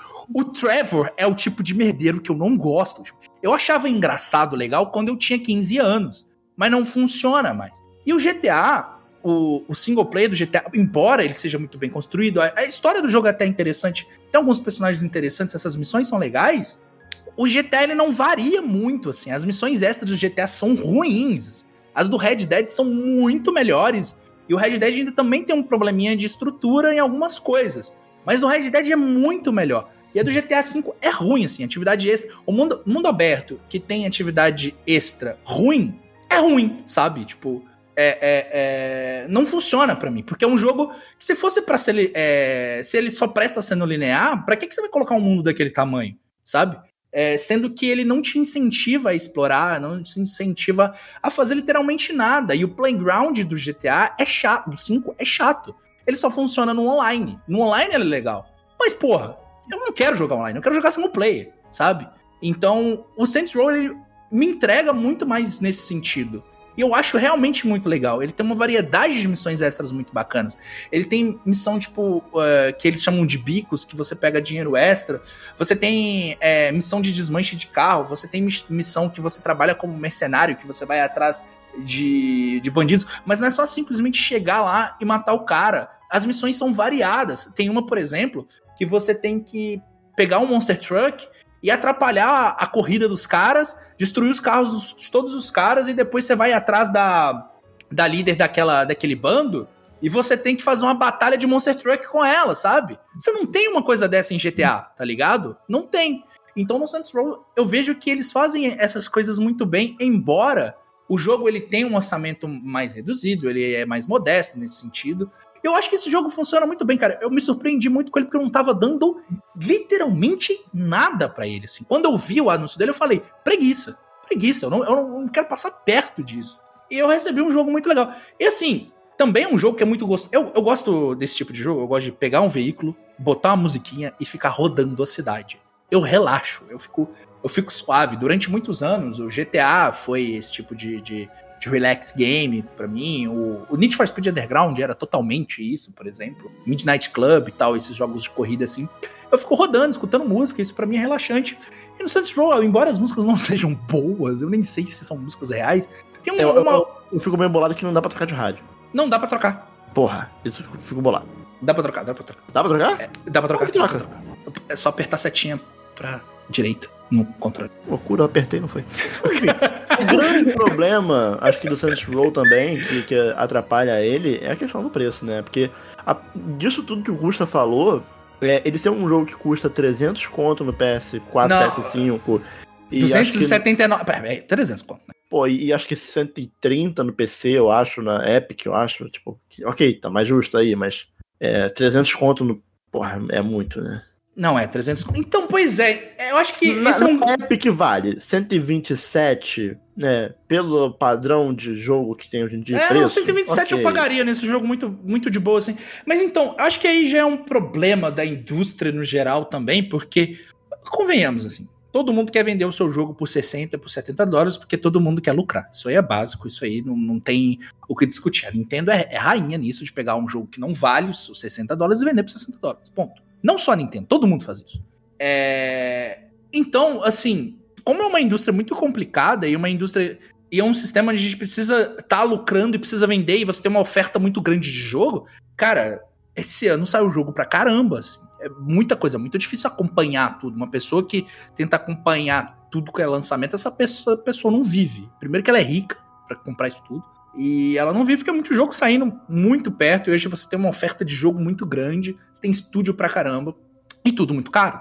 E ficou olhando para alguns jogos, eu penso, cara, esse jogo não devia estar tá custando esse preço. Mas se eles não venderem nesse preço, dependendo da janela de lançamento dele, pode ser que eles pô, simplesmente fracassem e fechem as portas, sabe? Então é realmente muito complicado, principalmente morando no Brasil, onde a gente não tem uma adaptação de preço legal. É, a Sony, por exemplo, ela pega lá na PSN, sai um jogo indie, ela liga o modo aleatório, tem jogo que fica no mesmo preço das outras plataformas, tem jogo que eles vão colocar o dobro, às vezes o triplo. O Saints Row Platinum Edition é, custa 500 reais. Cara, isso não... Porra, isso é... Pelo amor de Deus. Não dá, cara. Vem fudendo 500 reais, cara. Não dá. É a versão Platinum dá. que vem com Expansion Pass. Tá, Ah, tipo e, assim, e vem também com o The Third Remaster também, então ok, Ah, é um, pô, é um jogo. Mas... É, vem Ah, com um jogo que tá no serviço lá da Sony, por exemplo, tá É. ligado? Então, tipo, é foda, sabe? É complicado. É meio repetitivo a gente ficar falando sobre esse tipo de coisa, mas se uma pessoa que se sente incentivada a comprar um jogo, a gente tem responsabilidade nisso, sabe? Tipo, então a gente tem que tomar cuidado. É um jogo que eu tô gostando muito, é um jogo que é muito legal, mas eu recomendo você comprar numa promoção. A não ser que você goste muito de Saints Row, assim, você tá esperando muito o jogo, você tá, caramba, eu sou o maior fã de Saints Row do mundo. Vo- Vocês três fãs de Saints Row, vocês. É, é, caralho, o Fábio Pochá, fã de Saints Row. É. Você, Eu acho que ele seria, hein? fosse pá, Caralho. Se for, porra! Cara, Se for, se for fã de Saints Row, Você assim, recebeu um Fábio Porchat, Gu. se você for muito fã de Saints Row a este ponto, pô, aí talvez de repente vale a pena se você não ligar pra nenhum outro lançamento que tá saindo aí daqui uns tempos. Pode ser que você vai se divertir, sabe? É, é realmente um jogo muito legal. Agora, se você tem interesse, mas não, não é, tipo, não é, não é uma prioridade, pô, espera uma promoçãozinha, porque é um jogo que, dependendo do seu perfil de jogo, pode ser que te incomode algumas coisas. Mas, ó, na minha experiência, gostei bastante, me senti muito surpreendido. E é um jogo que eu jogo sem pensar muito, assim. Às vezes é bom. Às vezes é bom você ter um jogo que você joga sem pensar, sabe? Eu, eu É, trabalho é, assim, eu trabalho assim todos os dias. Não, é, todos os jogos do, do Wash são jogos. Não, eu trabalho É. sem pensar, pô. Você trabalha, né? Mas não tem como pensar no trabalho. Nossa, É. eu, eu nem sei como eu cheguei aqui em casa, caralho. Eu acho inimigo do pensamento. Eu, eu mesmo. Hã? O que, que Pois você é. falou? Já, acho que já Hã? virou parte do transporte público. Nu, já, já tô colado já lá. Pô, falando em transporte público, que carrega. Vamos falar, agora a gente tem que falar do jogo que está carregando a Nintendo este ano. Ô, rapaz, ó, vou te falar que agora a gente vai falar de. Pô, já, já me adiantando, vamos falar de dois jogos que possivelmente vão estar no meu top 5 do ano. Eu gostei muito dos dois próximos jogos que a gente vai falar agora. E eu queria começar perguntando pra nossa queridíssima convidada, senhorita Chicobo, é, o que, que você tá achando do Xenoblade 3, né? Porque, a, pra quem não sabe, é, a tia, ela é a fãzinha número um de Xenoblade. Embaixadora. A, a, a Xenoblade. Embaixadora, É. embaixadora, embaixadora. a Mundinho embaixa- Xenoblade. embaixadora do Xenoblade Brasil, né? Junto com o Ângelo, mas o Ângelo já é embaixador de muita coisa, então. Olha, eu vou. Eu vou, acabou vou- ficando com a tia. Vou, tá? vou vou dizer que se eu conhecesse a Ti na época que eu tinha comunidade no Orkut, a Ti seria moderadora. Exato. Então, é que assim, o Ângelo agora tá no Splatoon, né? Então eu É verdade, ele já posto, abandonou o barco, é. Eu tô meio posto como principal advogada de Xenoblade, né? O Ângelo é O- suplente agora. É. e respondendo a sua pergunta, Xenoblade 3 tá sendo exatamente a experiência que eu pensei que eu teria com um jogo que se propõe a misturar dois mundos diferentes. É muito Então- foda isso. Muito foda, muito pica. É, já começo falando a minha opinião nada imparcial, né? Que eu acho o jogo perfeito, mas ele tem alguns defeitos que eu posso. Que eu- Tem uma coisa nele que me irrita que eu já vou explicar, mas no geral, eu acho que Xenoblade 3 é o exemplo clássico de como que você consegue fechar duas histórias diferentes em uma história só. E formar uma coisa nova. Então. Não, é muito pica, porque assim, é. Eu, eu, eu já zerei né, o jogo. É, a Ti tá, tá. Tá em qual capítulo? Mais ou Nossa, eu menos? tô. Então, eu tô no. Acho que terceiro capítulo, eu tô com 45 horas no terceiro capítulo. É, não, mas esse jogo ele tem menos capítulos do que os anteriores, né? Em muitos momentos do jogo ali que, tipo, no Xenoblade 2, por exemplo, que tem vários capítulos, eu ficava, pô, aqui seria um final de um capítulo no Xenoblade 2, sabe? Então ele reduziu um pouquinho isso. É que eu acho que a, a ida pro Xenoblade 3 deu uma amadurecida muito boa nessa questão de storytelling do jogo, né? Na parte narrativa. Porque a gente tem os capítulos que eles são muito mais fechados, eles são muito mais bem desenvolvidos neles mesmos. Então você não precisa de dois capítulos para uma coisa, como acontecia no 2, né? Que isso era Sim. uma coisa muito ruim. Que às vezes anima as pessoas no 2 é. Ah, dois capítulos para um fato. Então você tem aqui, você tem, pô, um capítulo é um capítulo. E fechou. Não precisa de mais nada. Isso eu acho bem interessante. Não, de fato, tem uma história que ela é. Ela, tipo, obviamente é uma história contínua do começo ao fim, mas é, você tem vários mini arcos. E aí eu, eu acho importante a gente até explicar um pouquinho como é que funciona o jogo, né, Ti? Porque a gente tem a questão do jogo ter sua própria história, mas que é, existe ali a partir de um momento um, várias mini histórias ocorrendo dentro do jogo, né? É, e também tem aquela questão que surge muita dúvida, que já vieram me perguntar várias vezes, que é, ah, o Xenoblade 3 tem que jogar um ou dois antes? E eu acho particularmente que não. Assim, você pode jogar pra ter a experiência completa? Sim, né? Que inclusive o 2 tem a melhor DLC, a melhor história de Xenoblade tá na DLC do 2, que é Torna. Não tem discussão isso pra mim. Torna é o ponto alto de Xenoblade. E... Mas isso não influencia nada na história do 3. Porque é uma história, todas elas são separadas. Então, foda-se se você vai. É, eu, eu- eu um, tenho, dois. eu tenho essa impressão, eu tenho essa impressão assim, por exemplo, é, até previamente tendo jogado outras coisas do Takahashi, é, eu tenho a impressão de que o Xenoblade ele trabalha muito com uma conexão de mundo e elementos, mas são histórias independentes. Então, seria legal você jogar os outros jogos para que você pegue essas coisas, para que isso fique é, para que você entenda melhor este mundo, de repente, assim. Mas eu acho que, independente de qual você jogue primeiro, ou, ou qual Xenoblade você embarque, assim. É, porque, como eu costumo falar, às vezes você tem a oportunidade, sei lá, você tá ali, você não conhece a série, e teu amigo fala, pô, eu tenho três, você quer jogar? Você É, pega eu- por eu te falar, oportunidade ali, eu você acho joga, que, sabe? Eu acho que assim, só nesse caso, cara. Porque. É. Assim, dá pra jogar o 3 sem jogar os outros dois anteriores. Mas eu, eu simplesmente não vejo motivo. Eu não vejo nenhum motivo. Porque Uhum. assim, primeiro, jogo da Nintendo não abaixa o preço, não tem promoção. Então todos os jogos vão custar o mesmo preço sempre. Sim, É porque a Nintendo ela não conhece o conceito de redução de preço. não. É... Segundo, literalmente os três jogos em suas melhores versões estão disponíveis no mesmo console. Então, tipo, não tem por que alguém ir direto pro 3, a É, não, não ser sei- que a pessoa fale pra mim, ah, não, porque é FOMO, eu quero jogar o que tá Ah, no não, é, lançamento. eu, eu acho que é aqui." uma, acho acho que é uma que questão de assim- oportunidade só, assim, sabe? É, além de uma questão de oportunidade, eu acredito que assim. Por exemplo, tem gente que se interessa muito mais pelo mundo do 1, que é uma coisa É. totalmente diferente do 2. Sim. Então você tem aquela questão do Shulk, você tem a questão de ser o mundo né, dos titãs. No 2 você já tem uma outra proposta. Eu acredito que a questão que se a pessoa virar pra mim e fala assim, olha, só me interessa pela proposta do pessoal do Noah, eu só quero saber da história do 3. Se ela for pro 3 direto, não vai fazer diferença. E uma das provas que Xenoblade é sim uma história, é, cada mundinho, arquinho bem fechado, é porque a DLC do Torna você pode comprar ela sozinha, você nem precisa do 2. Sim. Então, assim, eu acho isso muito incrível. Quer que dá um resuminho da história? Ou... É, acho, acho- acho, que é bom a gente fazer um resuminho, até pra comentar um pouquinho sobre. Que eu quero falar do é, lance. é. É, então, na parte da história, eles fizeram uma boa transição, porque eles conseguiram colocar o mundo do 1 junto com o mundo do 2. E essa é uma parte da história fundamental do 3, então. Ah, mas pode ser spoiler? Pode ser spoiler, mas aí é problema teu que você escolheu não jogar o 2. É. Rapaz. Caralho. tipo, Sim, É verdade. não. 3. É, é verdade. Aí no 3 eles falam, olha, dois universos se chocaram. Então, pô, ali começa com spoiler, né? É meio difícil, complicado falar disso.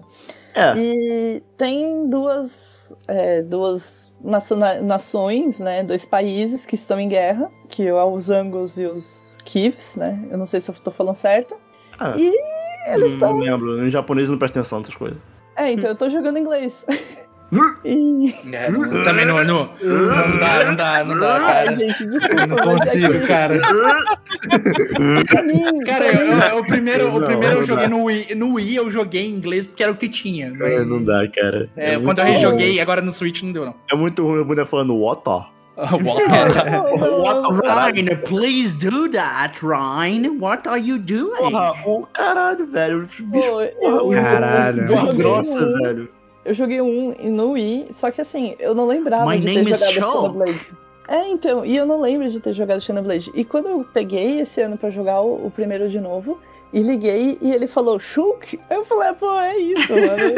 Eu amo, eu amo esse sotaque. My name is Shulk. Nice to meet you, buddy, lad. Thank you, eu, lad. acho, eu acho bom que eles mantiveram essa dublagem no, no Smash, cara. Isso é incrível.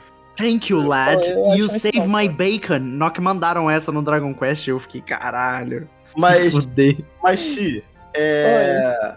é importante frisar também que a história não é só sobre essa conexão entre os dois mundos, né? Tem, tem- a história É. do 3, ela, ela tem a evolução própria ali dos personagens, eu Então, acho que... eu foi acho que, na verdade, eles souberam usar exatamente o gancho que eles tinham entre esses universos se chocando pra criar alguma coisa nova. Então é aquela coisa. Ah, eu quero jogar o 3.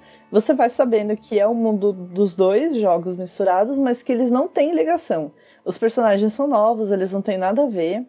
É, eu gosto muito dos personagens do 3 e um ponto muito fundamental pra mim, que, assim, o Xenoblade acertou muito nisso, é que quando eu joguei Tales of Arise no começo do ano, eu fiquei meio cansada, às vezes, da questão de arco de personagem. Então você ia pra um país e aí tinha um arco daquele personagem.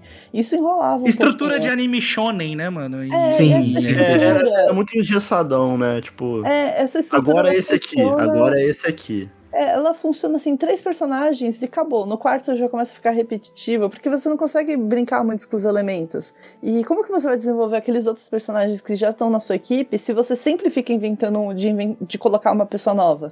E isso é uma reclamação que eu tenho com Persona 5, inclusive. E... Ah, não. Vem reclamar de Persona 5 aqui, Ah, não. eu vou reclamar, eu tô no meu, no meu local de fala. É. E o Xenoblade 3, ele acertou muito nisso. Porque ele chega pra você e fala: olha, são esses personagens que a gente vai ter e tá aqui. Não, Se isso você- é muito foda. E, ô, ô, Ti, isso me surpreendeu muito, cara. Que, tipo assim, a party inteira, ela é formada, tipo assim, meia hora de jogo. É, e assim, eu acho que pros padrões novos, pra um público novo, pra o que a gente consome hoje em dia, é, Xenoblade conseguiu entender e conseguiu mudar isso. Então você não tem, ah, o arco de personagem desse carinha aqui é porque ele não consegue é, subir aquela escadinha ali, então a gente tem que ajudar ele. O arco de personagem ele é feito dentro da história de um jeito muito mais orgânico, porque essa equipe já Sim. foi te apresentada, você já conhece essas pessoas. Então, Eu, eu vou, eu vou complementar um negócio, Ti, que assim, eu, eu acho que você não chegou nessa parte ainda, porque o jogo, na verdade, ele consegue fazer as duas coisas muito bem, sabe? É, você repara que é, você tem as classes dos personagens que elas são até rank 10, né? É, você consegue liberar depois, mais tarde, mais, mais pro endgame, é, para eles irem pro rank 20, né? E justamente o processo de você desbloquear essa, esse rank 20 da classe, né? Você quebrar a barreira do rank 10, é você fazer uma, uma Hero Quest, né? Que a gente não chegou a explicar ainda, né? Mas, tipo, a Hero, cara, as Hero Quest, as coisas que eu mais amo nesse jogo. Uma das coisas que eu mais amo. Pô, esse É, jogo tipo, tem muita coisa boa, mas essa questão de classe eles acertaram muito bem. Muito, Muito. Muito, muito, muito. Mas nessas Hero Quest, que a gente já vai explicar mais ou menos o que, que é, mas meio que você tem ali é, um fechamento de arco dos personagens das pares, da, da, da party é, em side quest. Sem Sim. comprometer a história principal. Isso é outra, outro fator muito importante que eu acredito que enriquece na hora de você contar a história de Xenoblade 3, é porque todas as side quests, elas são feitas para você ter uma, algo, você tem algum conteúdo. É, em Xenoblade 1 tem muita quest que é pegue cinco frutinhas pra esse Nopon fedido aqui, porque ele quer fazer uma comida. É, não, sim, sim, sim. E sim. aí você volta com três frutas, aí esse filho da mãe vira pra você e fala assim: Ah, não, mas agora eu preciso de um peixe. E aí você fica indo e voltando com item.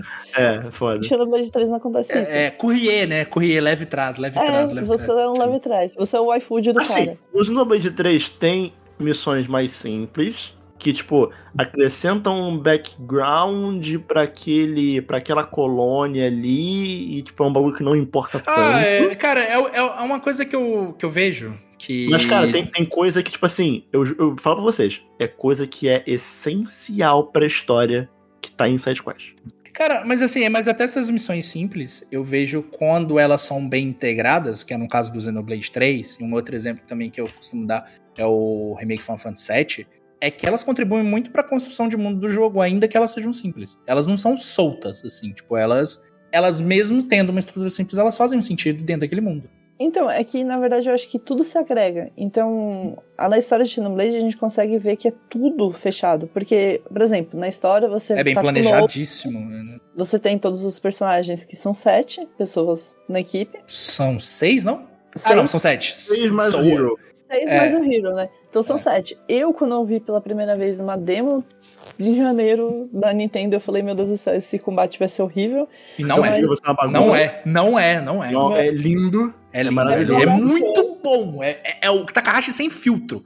Nossa, é, é incrível, é maravilhoso como eles conseguiram renovar totalmente o jogo. O, o cara colocou tudo que ele gosta num combate de um jogo, sabe? Ele, tipo, ele colocou. Ele colocou, Tem tipo. robô gigante, Tem, tem. cara, tem robô gigante, tem fusão, tem a porra toda. E Eu amo o, com- o combate do Attacker baseado Gente, em posicionamento. É muito pica.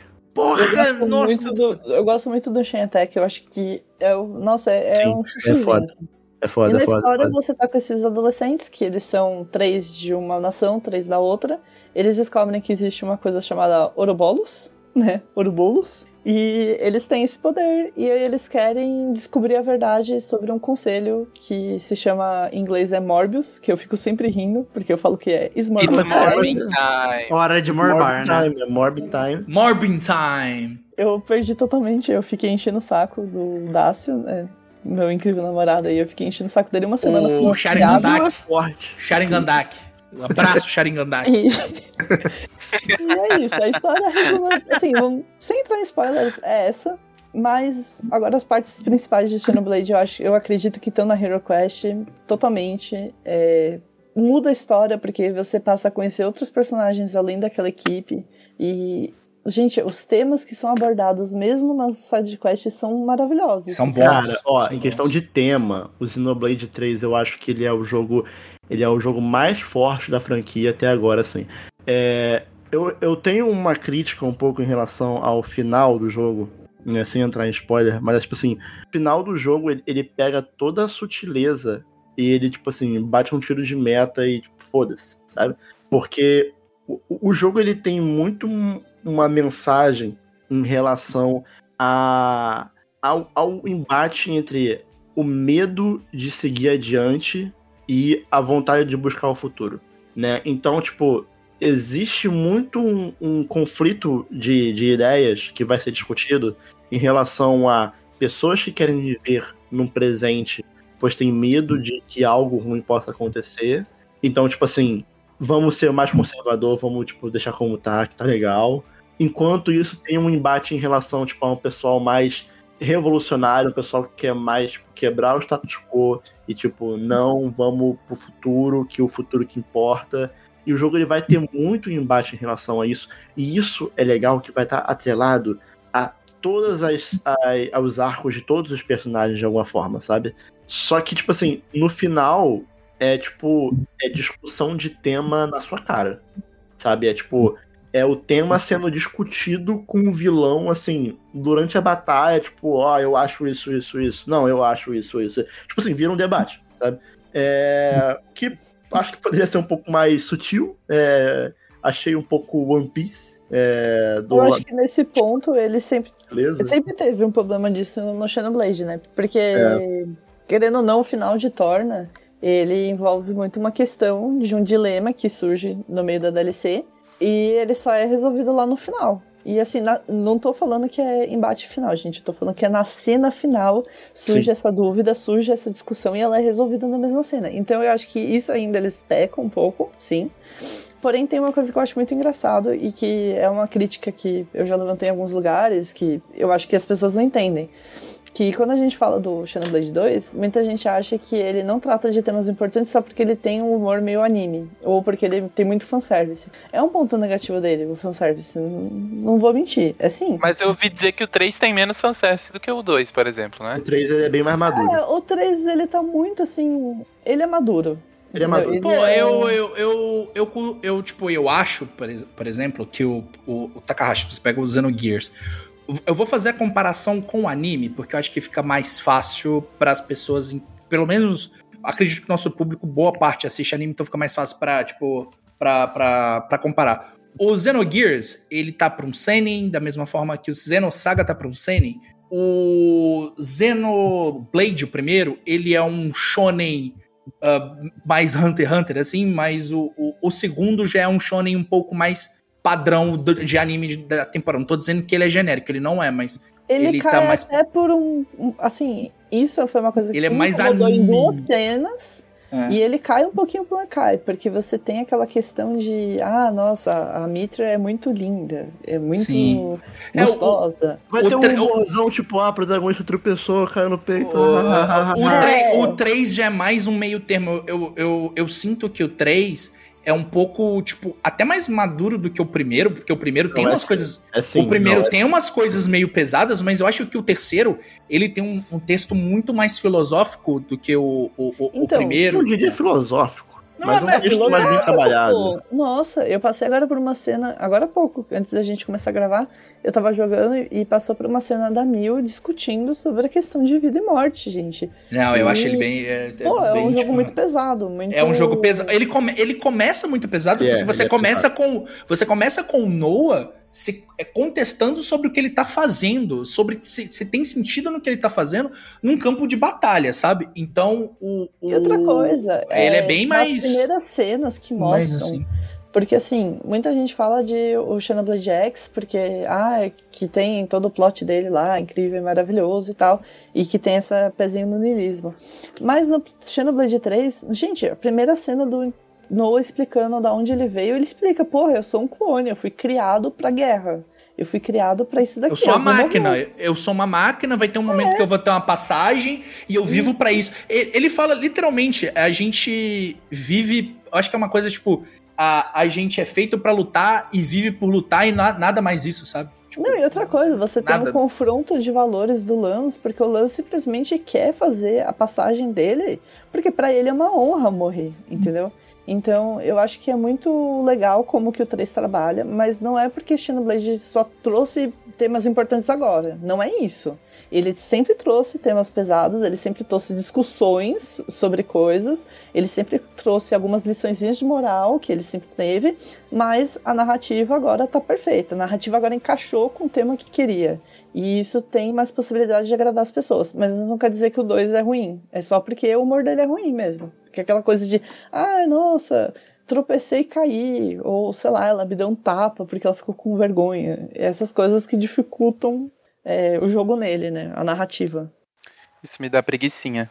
Dá muita preguiçinha, amiga. Mas é meu jogo favorito. Então, É, eu, eu não sei dizer se a Lucy iria gostar de Xenoblade ou não. Acho que só, só vendo e também Cara, eu acho que só muito jo- do... eu acho que só jogando mesmo, né? eu acredito que ela ia gostar do 3. Cara, Eu tenho, eu tenho a sensação de que ela não ia gostar do combate do jogo, não.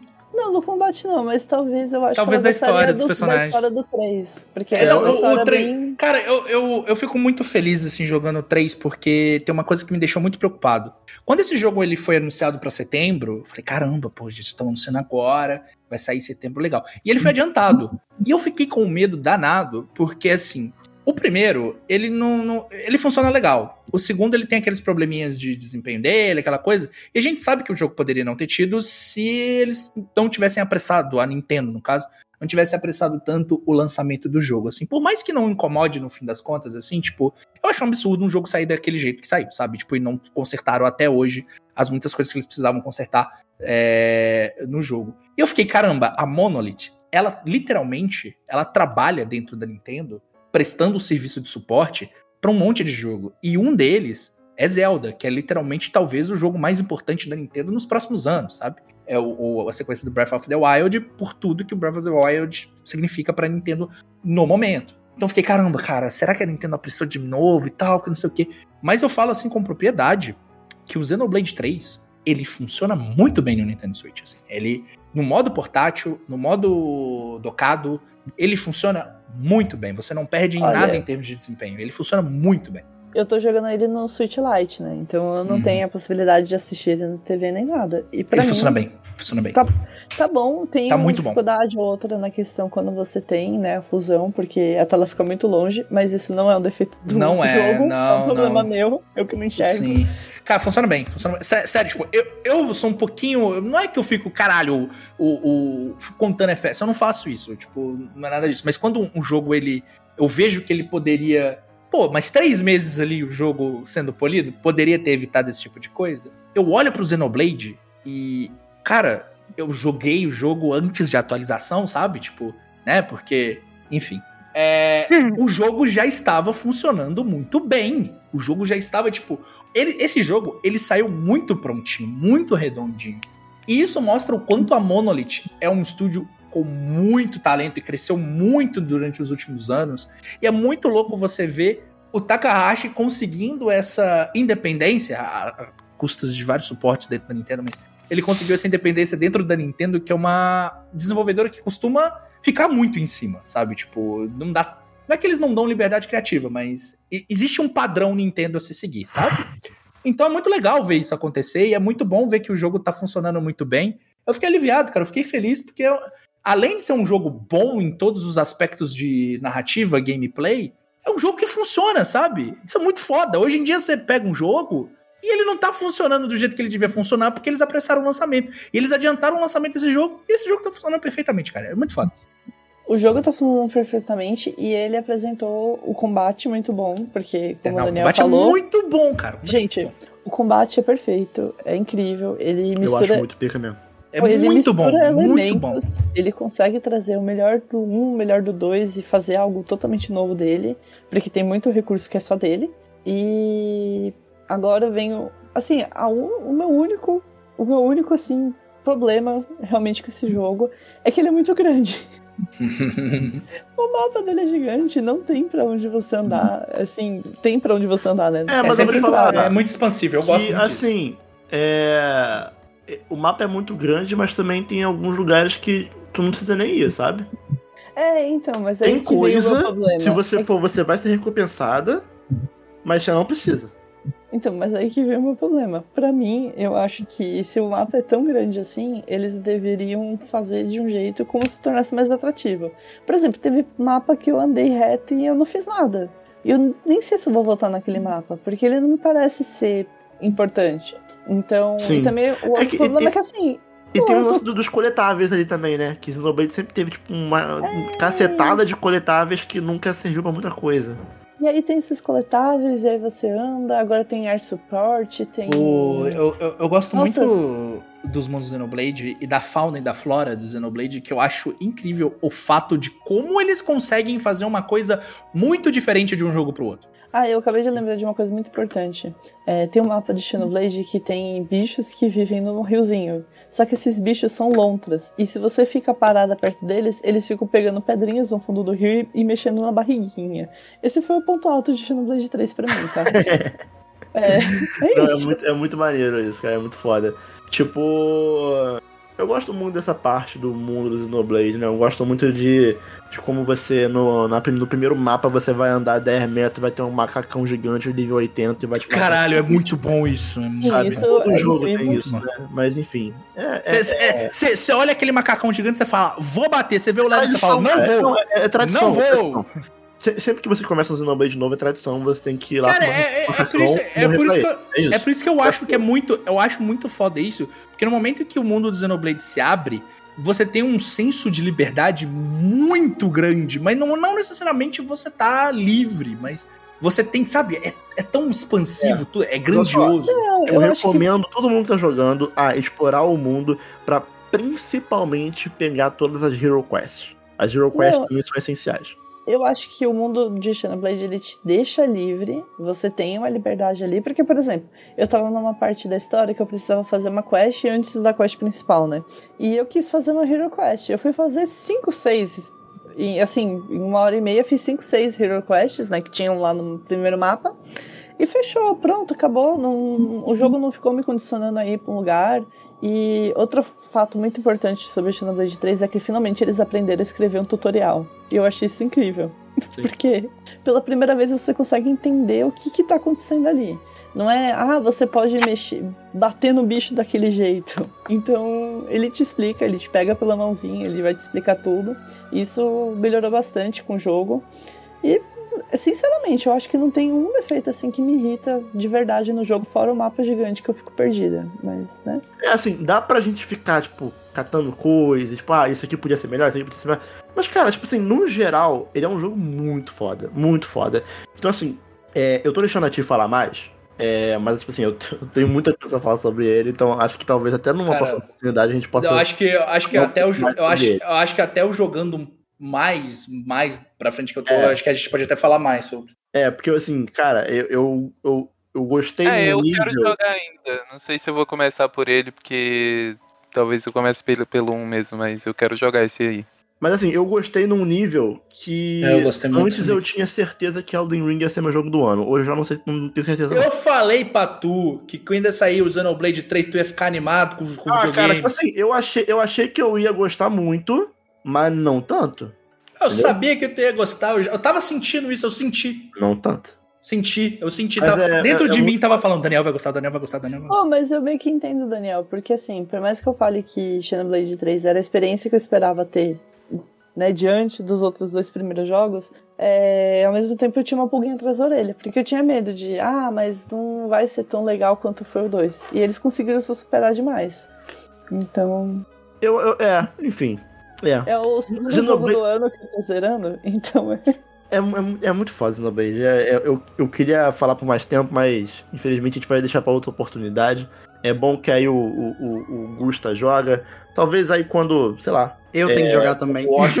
jogar. Sim. Não, é, eu tipo, eu joguei, eu joguei muito do sobre. Eu joguei muito do jogo, é porque, tipo assim, o muito que eu joguei não é tanto do que Assim. esse jogo me oferece, sabe? Eu joguei 85 horas. Né? Então tem aí um bom tempo de jogo. É... Mas fechou, tio? Eu só quero falar o último defeito, que é ter dois no pão na pare, fechou. Não, que absurdo! Porra, não, mas tu não gostou do Snowpon na party? Não, mas eu tenho que falar publicamente só pelo, Ah. hate. Porque eles são bons, cara. Pô, os Snowpon são Nossa, até pica. os no pão são bons. Porra, os Caramba. Snowpon são muito maneiro, cara. Pô, tá maluco. Mas falando em coisa fofa na party, é, falando em jogo bom pra cacete, que vai estar no top 5 do Daniel desse ano, é, eu estive jogando no- nas últimas semanas o Cult of the Lamb, que é o joguinho da Devolver, que já, já agradecer ao queridíssimo Rodrigo Batelli, que mandou-lhe um press kit muito fofinho, com toquinha, tem um bonequinho aqui, a, a, a, a cabrinha, né? Do, o Eu co- quero bonequinho, eu quero bonequinho. ah, pega da Thaís. É. ah, O cordeirinho aqui do jogo, que é o protagonista. E. Muito foda. A gente também recebeu, obviamente, o jogo por, por antecipado. E, cara, eu. Também, outro jogo que eu não dava muito e. Pô, foda, foda, muito foda. E, tipo assim, hoje eu preciso falar aqui, que eu, eu acho que é o meu objetivo principal, que é como esse jogo me fez voltar a ter fé em um jogo que tem elemento jogo-like. Porque quem acompanha minimamente o Splitcast sabe que em quase todo Now Playing que eu trago um roguelike, eu, eu cito os problemas é, inerentes de um roguelike em relação a ele, né? Porque eu sempre, eu, eu sempre, sei lá, eu acho que às vezes o fato de um jogo ser roguelike é tipo, ah, temos aqui um jogo muito bom, uma ideia muito boa, mas ele precisa durar mais. Então vamos fazer com que o jogo seja mais difícil e vamos fazer o jogador ficar morrendo e a progressão dele tá atrelada a vezes que ele tá jogando e o tempo de jogo e não a, a capacidade dele como jogador, sabe? Isso sempre foi um negócio que me incomodou em roguelikes. É, mas o Cult of the Lamb é, ele é muito mais um jogo sobre é, gerenciamento de recursos e criação de ecossistema do que propriamente roguelike. E, tipo, pra quem me conhece sabe que gerenciamento de recurso e criação de ecossistema é, tipo, a minha geleia. É. Absurdamente o meu tipo de jogo, sabe? O, ca- o cara se diverte aos montes. Cara, eu, assim, o meu feeling jogando Cult of the Lamb é, é o mesmo feeling que eu sentia quando eu tava, tipo, descobrindo Stardew Valley, sabe? É, tipo, vamos, vamos, vamos, vamos do começo, né? O Cult of the Lamb, ele é um jogo que você joga com um cordeiro, que ele tá pra ser é, sacrificado por quatro bispos, é, e esses quatro bispos, eles são de uma, de uma religião que tá, tipo, meio que tomando conta do mundo, e você, na hora que você vai, se você morre, você é enviado, sei lá, pro inferno, pra algum lugar, onde você entra em contato com um ser que é aquele que aguarda, é o nome dele, e tipo, ele fala, ele, ele faz um contrato contigo que é, olha só, tu vai morrer agora, né? Beleza. É, vamos fazer o seguinte, eu vou te reviver, você vai voltar lá pro mundo, mas você vai ter uma missão. Você tem que criar um culto é, da minha religião aqui, em meu nome, e você vai fazer as pessoas cultuarem aqui, em meu nome, aqui nesse culto. Né? Beleza. Aí você fala, beleza, fechou o contrato. Você faz um contrato aí com um ser, um capiroto da vida aí. E, cara, você cria o seu próprio culto. E aí, o jogo, ele vai ser muito sobre você criar do zero um espaço onde você vai recrutando personagens, vai fazendo diferentes atividades ali, né, para buscar recursos. E a questão do roguelike, ela é simplesmente tipo, preciso de recursos. Você vai lá e faz uma run e busca recursos, né? E aí tem o objetivo principal do jogo que é você mata esses quatro bispos e você liberta o cara lá que espera, lá que é o cara lá de baixo, né? Que é o, o, o cara que fez o contrato, entendeu? E esse é o Cramunhão, É, o mochila de criança, o Exato. pata rachada. Só que, diferente de muitos roguelikes, eu não sinto que o Cult of the Lamb ele me segura pelo meu nível, pelo, pela força do meu ataque, por exemplo, sabe? Porque a forma como o roguelike dele funciona, eu acho que é a forma ideal.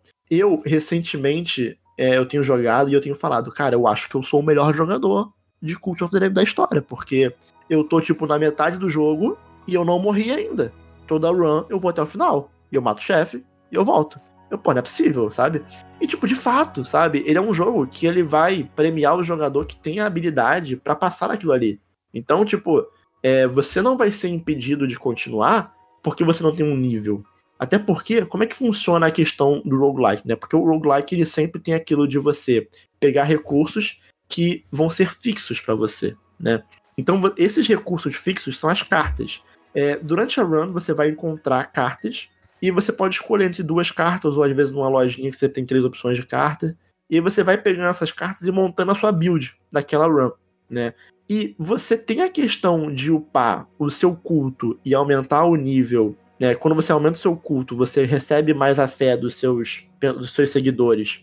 E tendo mais fé, você consegue aumentar um pouquinho, tipo, o nível do seu personagem. Mas isso não é exatamente o essencial, sabe? Porque isso de você aumentar o nível do personagem, você vai, tipo, aumentar o número de maldições que você pode pegar, que é tipo a spell, sabe? Ah, tem um só, uma linha da, uma- da skill tree que aumenta um pouco mais o seu ataque, né? Porque cada arma que você pega na run, ela tem um nível, e aí, tipo, quando você vai upgradeando aquele, aquela linha da skill tree, você vai logo de começo pegando armas um pouco melhores, então vai deixando um pouquinho mais fácil. Mas eu sinto que a progressão, ela não tá presa nisso, sabe? Ele é um jogo que, é, tanto que ele tem, ele tem um easy, normal, hard e very hard. O que normalmente um roguelike, um roguelike não, não- normalmente não tem isso, sabe? Porque ele precisa que esteja atrelado à questão da dificuldade ao número de, de horas que você joga, basicamente. Esse jogo não tem muito isso. E é o que eu falo, né? É, o jogo ele é muito mais é, você criar um ecossistema do que o roguelike em si. As runs elas são muito curtinhas sempre, então você tem que fazer quatro runs para ter acesso ao bispo, né, que é o chefão. E aí nessas runs são sempre runs pequenas, sabe, que você pode inclusive optar pelo caminho que você vai fazer e aí ser um caminho que tem mais batalha, um caminho que tem mais tipo pegar recursos. É, é- é, tipo é difícil explicar sem uma questão visual, mas é que tipo uma run ela é composta por pequenas fases E aí, quando você passa da primeira fase, que obrigatoriamente é uma fase de batalha, você pode escolher o caminho que você quer seguir. Então você sabe que se a, a próxima fase. Qual que é a próxima fase que você quer? Aí tem tipo as opções. Você pode ir pra uma. seguir um caminho que tem mais batalha, um caminho que é mais coleta de recursos. Então você pode evitar a batalha, sabe? Se você quiser. Só pra ir pegar recursos. Ou então pra, tipo, durante a, a run você resgatar um novo seguidor. E, cara, é muito foda, porque, tipo, você consegue botar o nome do culto, você consegue botar o nome dos personagens do culto. Então, tipo, tudo tem muita vida, sabe? É, por exemplo, o meu culto é o Flaculto, onde o culto é formado por ex-jogadores do Flamengo. Cara, o Daniel virou pra mim e falou: Caramba, o Ronaldo Angelim morreu. Eu falei: Caramba, mano, o que, que aconteceu? Cara, o cara é novo. Ah, não, pô, Não, no é. jogo eu. Ah. tipo assim, aí é muito engraçado, porque, tipo, é- o jogo ele tem essa vibe meio Happy Tree Friends, sabe? De tipo, é fofinho, mas é macabro, sabe? Tem morte, o bagulho assim.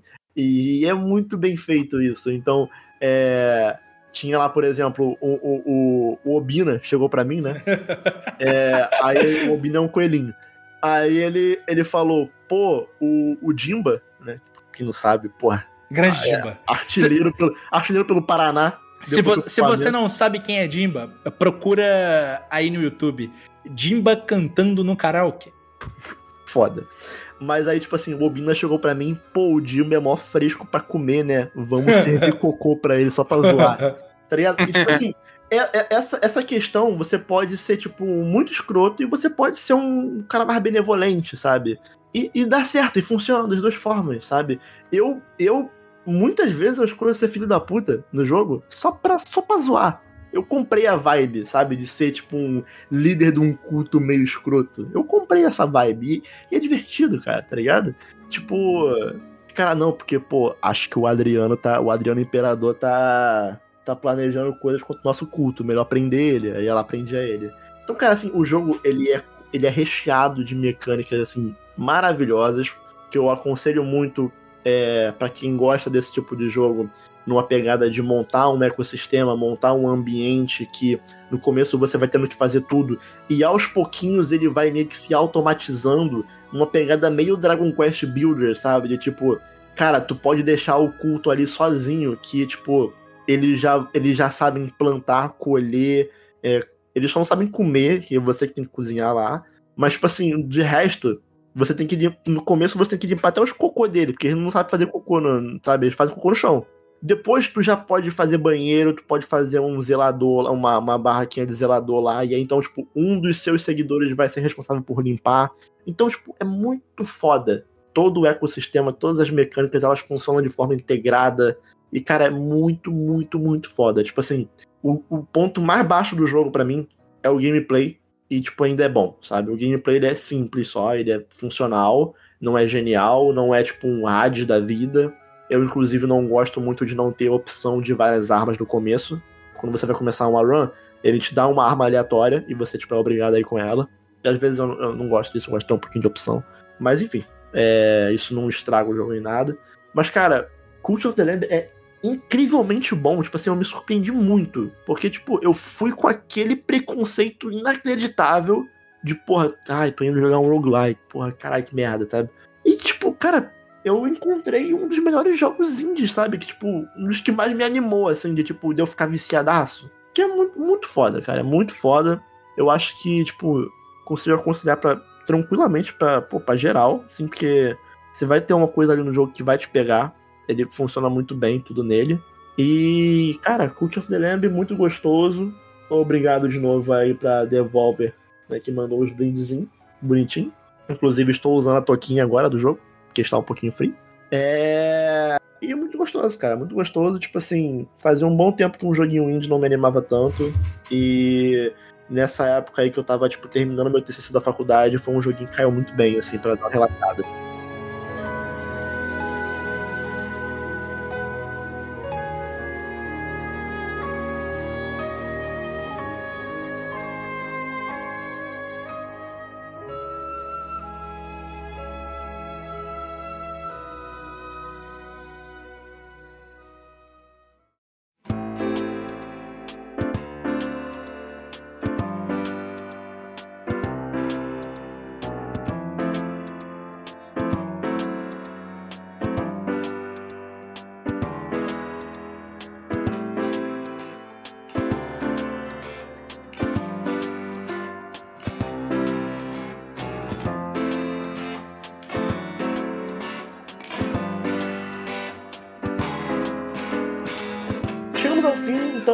Mais um Now Play no Splitcast. Muito obrigado pelo seu apoio e feedback de sempre. Quem escolhe aí. música hoje? É a ti, né? É, a ti, obviamente que é a ti.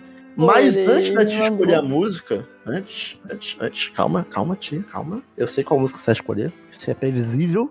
Isso é previsível, eu te conheço. Mas antes, temos aí nossas redes sociais. Quem quiser seguir a gente lá é arroba Splitcast Underline, tanto no Twitter quanto no Instagram. Você pode seguir nossas redes sociais pessoais em arroba Daniel Coutinho Underline, arroba Megustam82, arroba Tunon, arroba Lotermus e arroba Copa Underline Cristal. É, Você pode também entrar no nosso Discord lá, mandar um feedback, trocar uma ideia com a gente, participar de Party. Então o Discord tá sempre aqui na descrição. A Twitch, que tá um pouco parada, ela vai voltar. A gente quer voltar a fazer as gravações ao vivo. Eu agora que tô formado na faculdade, ensino superior completo, porra. foi. Muito pica. Esse é o poder do ensino superior. Muito E agora, bravo. esse é o poder do ensino superior. É... E agora eu estou oficialmente não mais estudante e apenas desempregado. Então a gente pode voltar e fazer uma livezinha. Então lá na Twitch, Splitcast Underline também vai ter novidade por aí. E. E Ti, Eita Ti, Eita Ti Kobo. Muito obrigado por participar. Obrigada a É, você pelo muito convite. bem-vinda. É, Diga aí umas palavrinhas finais aí.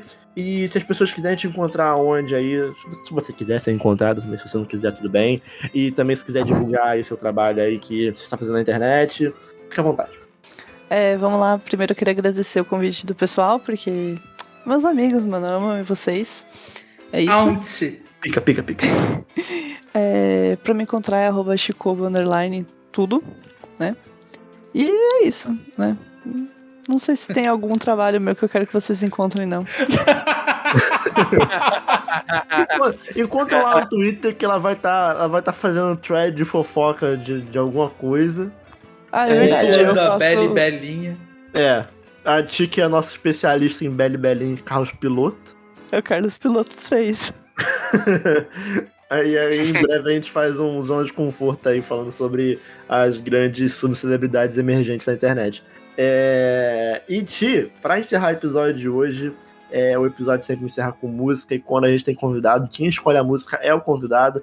Então, por favor, Ti, qual que é a música que a gente vai encerrar hoje? Então, quando o Daniel. Eu só quero contar um fato. O Daniel me mandou mensagem e falou assim: você escolhe a música.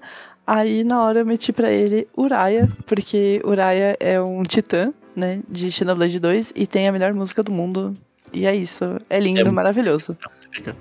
E se eu não abandonar o podcast pra fazer um culto com ex-jogadores do Flamengo, nós somos o Splitcast e até a próxima. Tchau. Tchauzinho. Tem que dar tchau, Tim. Ah, tchau. Tchau. Sabia, pô.